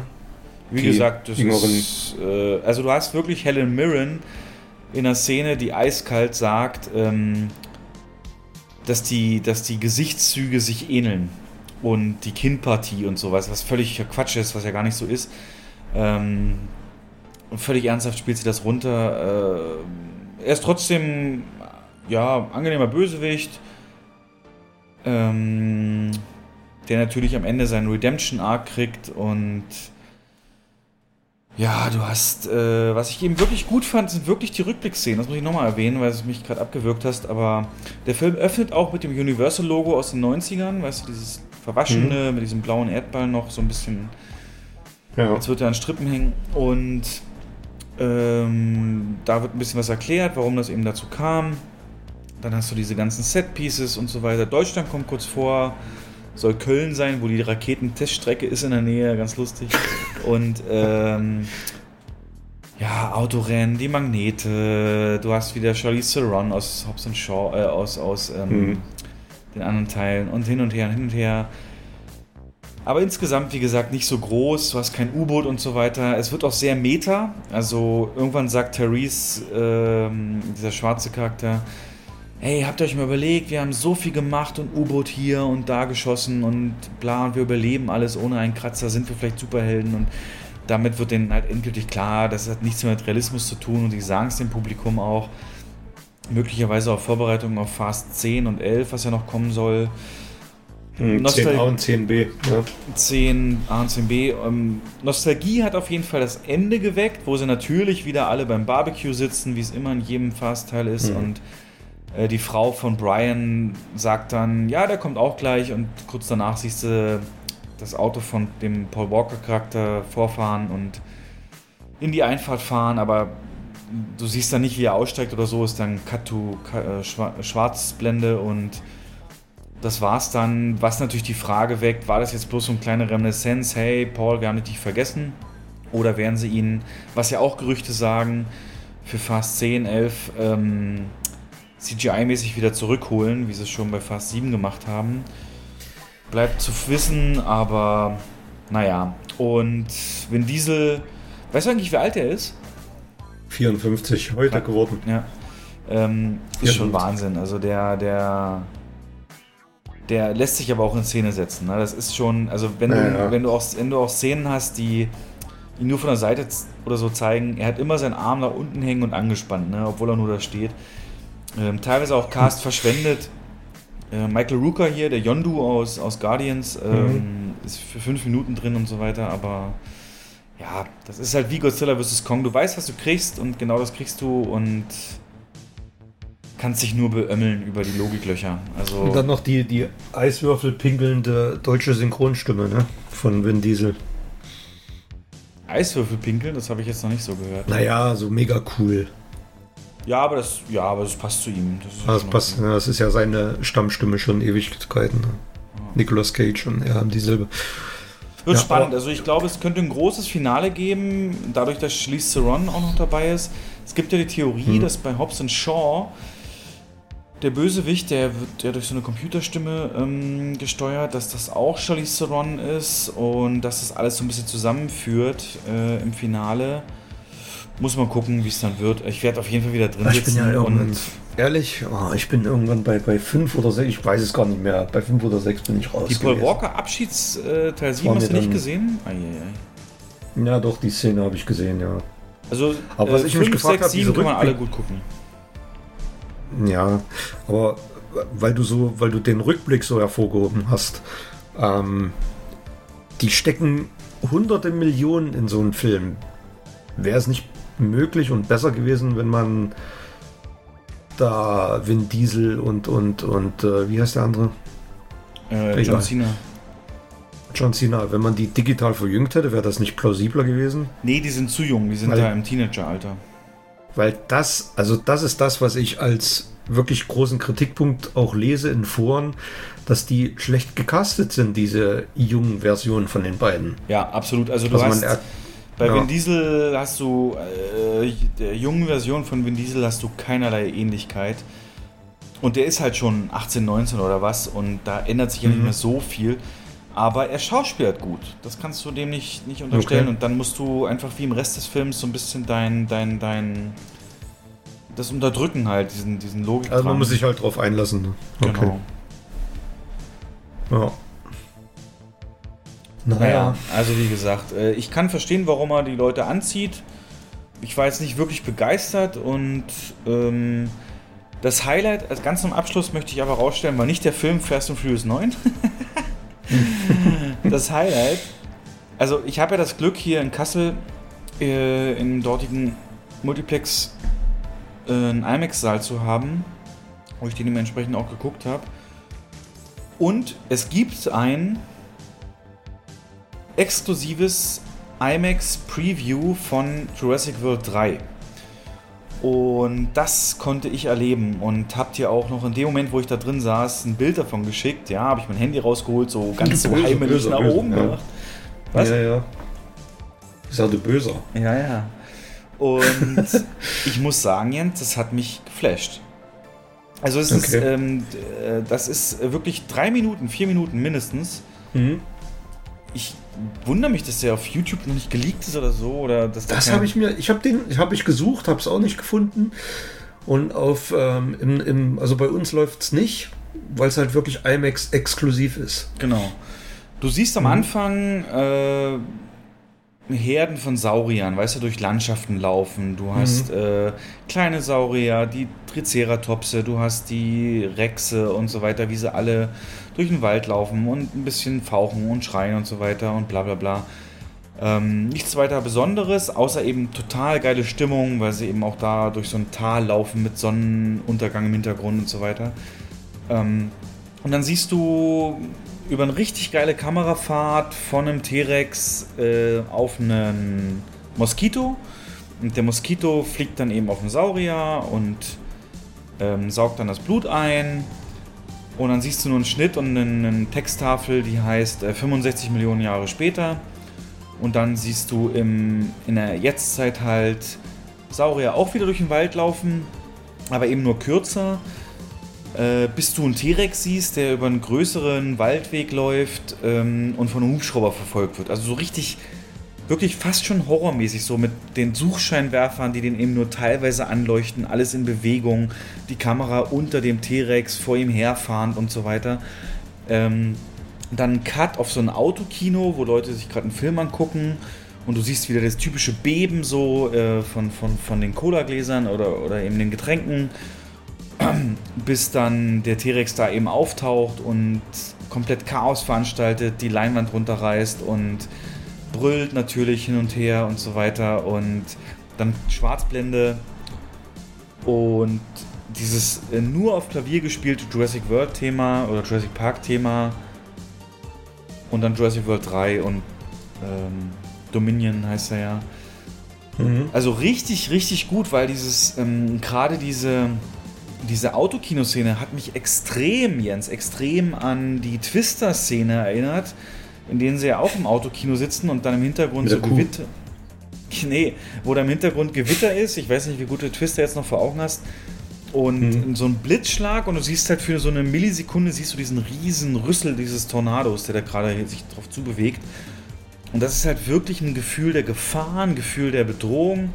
Und das hat der auch gut ausgestrahlt. Und du hast keine menschliche Charaktere, die irgendwelche dumme Sprüche bringen. Du hast wirklich Fokus auf die Saurier. Mit der Besonderheit auch, dass sie die geupdatet haben, dass der T-Rex zum Beispiel auch ein Federkleid hat. Also nicht jetzt komplett, aber eben auch Federn hat, weil mittlerweile ist die Wissenschaft ja so weit, dass eben das bestätigt ist, dass der T-Rex früher eben so, ein, so, eine Art Federkleid, weil ne, ist ja von Vögeln so, die Nachfahren und so weiter. Und ähm, was auch passt zum Lore von, von Jurassic World, weil ja irgendwie die ja klar ist, dass man für Jurassic World Saurier gezüchtet hat, die dem Publikum entsprechen und die die Massen anziehen sollen und nicht so, wie sie wirklich waren. Und äh, dadurch, dass jetzt scheinbar durch dieses Freilassen im Teil davor, möglicherweise auch Fortpflanzung in der Zwischenzeit und so weiter, das ganze Künstliche weg ist, hast du wirklich den mhm. Original entsprechendere mehr Saurier, diese Optik von Sauriern, die mehr dem Original entsprechen. Also ich fand's richtig geil, Jens, richtig, richtig geil. Das hat mich, ich stand da nur und dachte, wow. Also, dass ich mir ist klar, dass der Film nicht so wird und dass du natürlich einen Chris Pratt und, und Oma Sie und so unterbringen musst. Aber das war wirklich eben durch das Ganze weglassen. Du hast keinen Score. Du hast diese rohe Bilder der Saurier in der Vergangenheit, in der Jetztzeit. Ein bisschen interagieren, die, wie er da mühelos durch dieses Autokino stepft, stapft und so. Also, ich hatte da Gänsehaut. Das war okay. richtig geil und besser als der Film. Hast du, ähm, oder hat man da Schauspieler gesehen? Also hat man da nee, irgendwas von. Keine von, von dem Maincast und du hast auch ausschließlich, äh, wenn überhaupt, hast du halt so Autokino-Besucher gesehen, die dann panisch irgendwie durchs Fenster okay. gucken oder wegfahren, aber auch nur ganz kurz. Fokus war komplett die Saurier und das so stimmungsvoll. Ich weiß noch, die WhatsApp, die ich dir geschickt habe, hieß so am Ende Hoffnung Fragezeichen. Und den habe ich wirklich seitdem. Also das ist, äh, wenn der liegt, ähm, bitte ich dich auch, den nicht auf dem Handy zu gucken, sondern mal auf deiner Leinwand. Ja, und das zu mhm. Er kann nur besser werden als der letzte. Definitiv. Geht gar nicht anders, ja. Jens, ich muss ins Bett. Ja. Ich bin leer gequatscht. Ich danke dir für deine Zeit. Ich danke dir. Du hast jetzt wie lange Urlaub? Naja, ein paar Tage muss ich ja noch und ab Samstag habe ich dann zwei Wochen Urlaub. Zwei Wochen. Also höchstwahrscheinlich erst wieder in drei, vier Wochen, wenn wir aufnehmen. Aber bis dahin wird es Neuigkeiten geben und die werden wir natürlich dann auch besprechen. Alles, was ihr an Fragen habt, bitte in die Kommentare. Jens liest die auch und kann die beantworten. Und entsprechend noch der abschließende Hinweis, weil es aktuell ist. Ähm, die Flut in Nordrhein-Westfalen und, und Rheinland-Pfalz hat auch ähm, Kinos betroffen natürlich und generell hilft alles, was man dort tun kann. Und ich habe heute 50 Euro gespendet für DRK und Rotes Kreuz und Aufbauorganisationen und so weiter. Ähm, es gibt eine tolle Website, die heißt betterplace.org, ähm, wo man das auch relativ schnell findet. So eine Sammelseite, die die Spenden aufteilt auf diese verschiedenen Organisationen und die natürlich dann über kurz oder lang äh, nicht nur den Menschen, sondern auch eben den Geschäften und vor allen Dingen auch Kinos zugutekommen, dass dort möglichst schnell alles wieder in Ordnung kommt und ja, ich ermutige jeden, das zu machen und entsprechend ähm, Katastrophe diesen Ausmaßes ist sehr lange her in Deutschland, deswegen sind wir jetzt gefragt und ja, betterplace.org, wer da Lust hat. Und sich Kann ich nur befürworten und ähm, ich habe heute auch wieder gehört, wenn man spendet, soll man wirklich am meisten hilft tatsächlich Geld. Ja. Sachspenden sind, ähm, die, das ist ein riesengroßer Verwaltungsaufwand, um, um Sachspenden, Klamotten und Decken und sowas zu, zu sichten und zu sortieren und so. Das hilft nicht weiter oder nicht in dem Maße weiter. Ähm, Geld ist tatsächlich am besten. Also genau. wer da einen Zehner oder einen Zwanziger über hat, sollte das tun. Ich habe das noch mitbekommen, vor knapp 20 Jahren war im, in, in Sachsen diese Megaflut, wo Dresden komplett unter Wasser stand und Auch da gab es viel Leid und Elend, aber bei weitem nicht so viele Todesopfer wie jetzt, wie das jetzt in Nordrhein-Westfalen der Fall ist. Aber das ist schon tragisch. Es ist Deswegen- tragisch, vor allem, was ich heute gelesen habe, haben wir Deutschen anscheinend sehr gute Frühwarnsysteme für sowas. Und anscheinend hat neun Tage vor der Flut ein Frühwarnsystem gesagt, ey, da kommt eine. Und vier Tage vor der Flut gesagt, ähm, drei, Drei, Tage vorher, die, die und die Bezirke sind betroffen, äh, macht ja, da mal habe was. ich heute gelesen, äh, hat, ein, hat ein Experte gesagt, die Warnung gab's. Und ähm, vermutlich hätte der ein oder andere noch, wäre der ein oder andere noch am Leben, wenn die Sirenen ein bisschen eher geheult hätten. ja. Es ist Und wenn sie einfach, überhaupt geheult hätten. da ist so viel schief gelaufen und ich hoffe, dass es eine gute Aufarbeitung findet. Für jetzt erstmal, ich glaube, jedem von euch geht so, wenn ihr betroffen werdet, wird ihr auch über alles dankbar sein, was zu euch kommt. Deswegen, es ist eine innerdeutsche Katastrophe. Wir müssen jetzt zusammenhalten und deswegen macht das gerne. Und so komisch wie es jetzt klingt, wenn euch die echte Welt zu Depri wird, geht ins Kino. Auch von unserer Kette, also auch von meiner Kette ist ein Kino betroffen. Das ist momentan nicht bespielbar. Wer Steht weiß halt wann, komplett ne? ich habe die. Bilder gesehen. Ja. Ja. Und ähm, das ist schon heftig. Ja. Ja. Gut, Leute. Jo, schönen Urlaub, Jens. Danke dir. Hau rein. Ciao, ciao. Tschüss.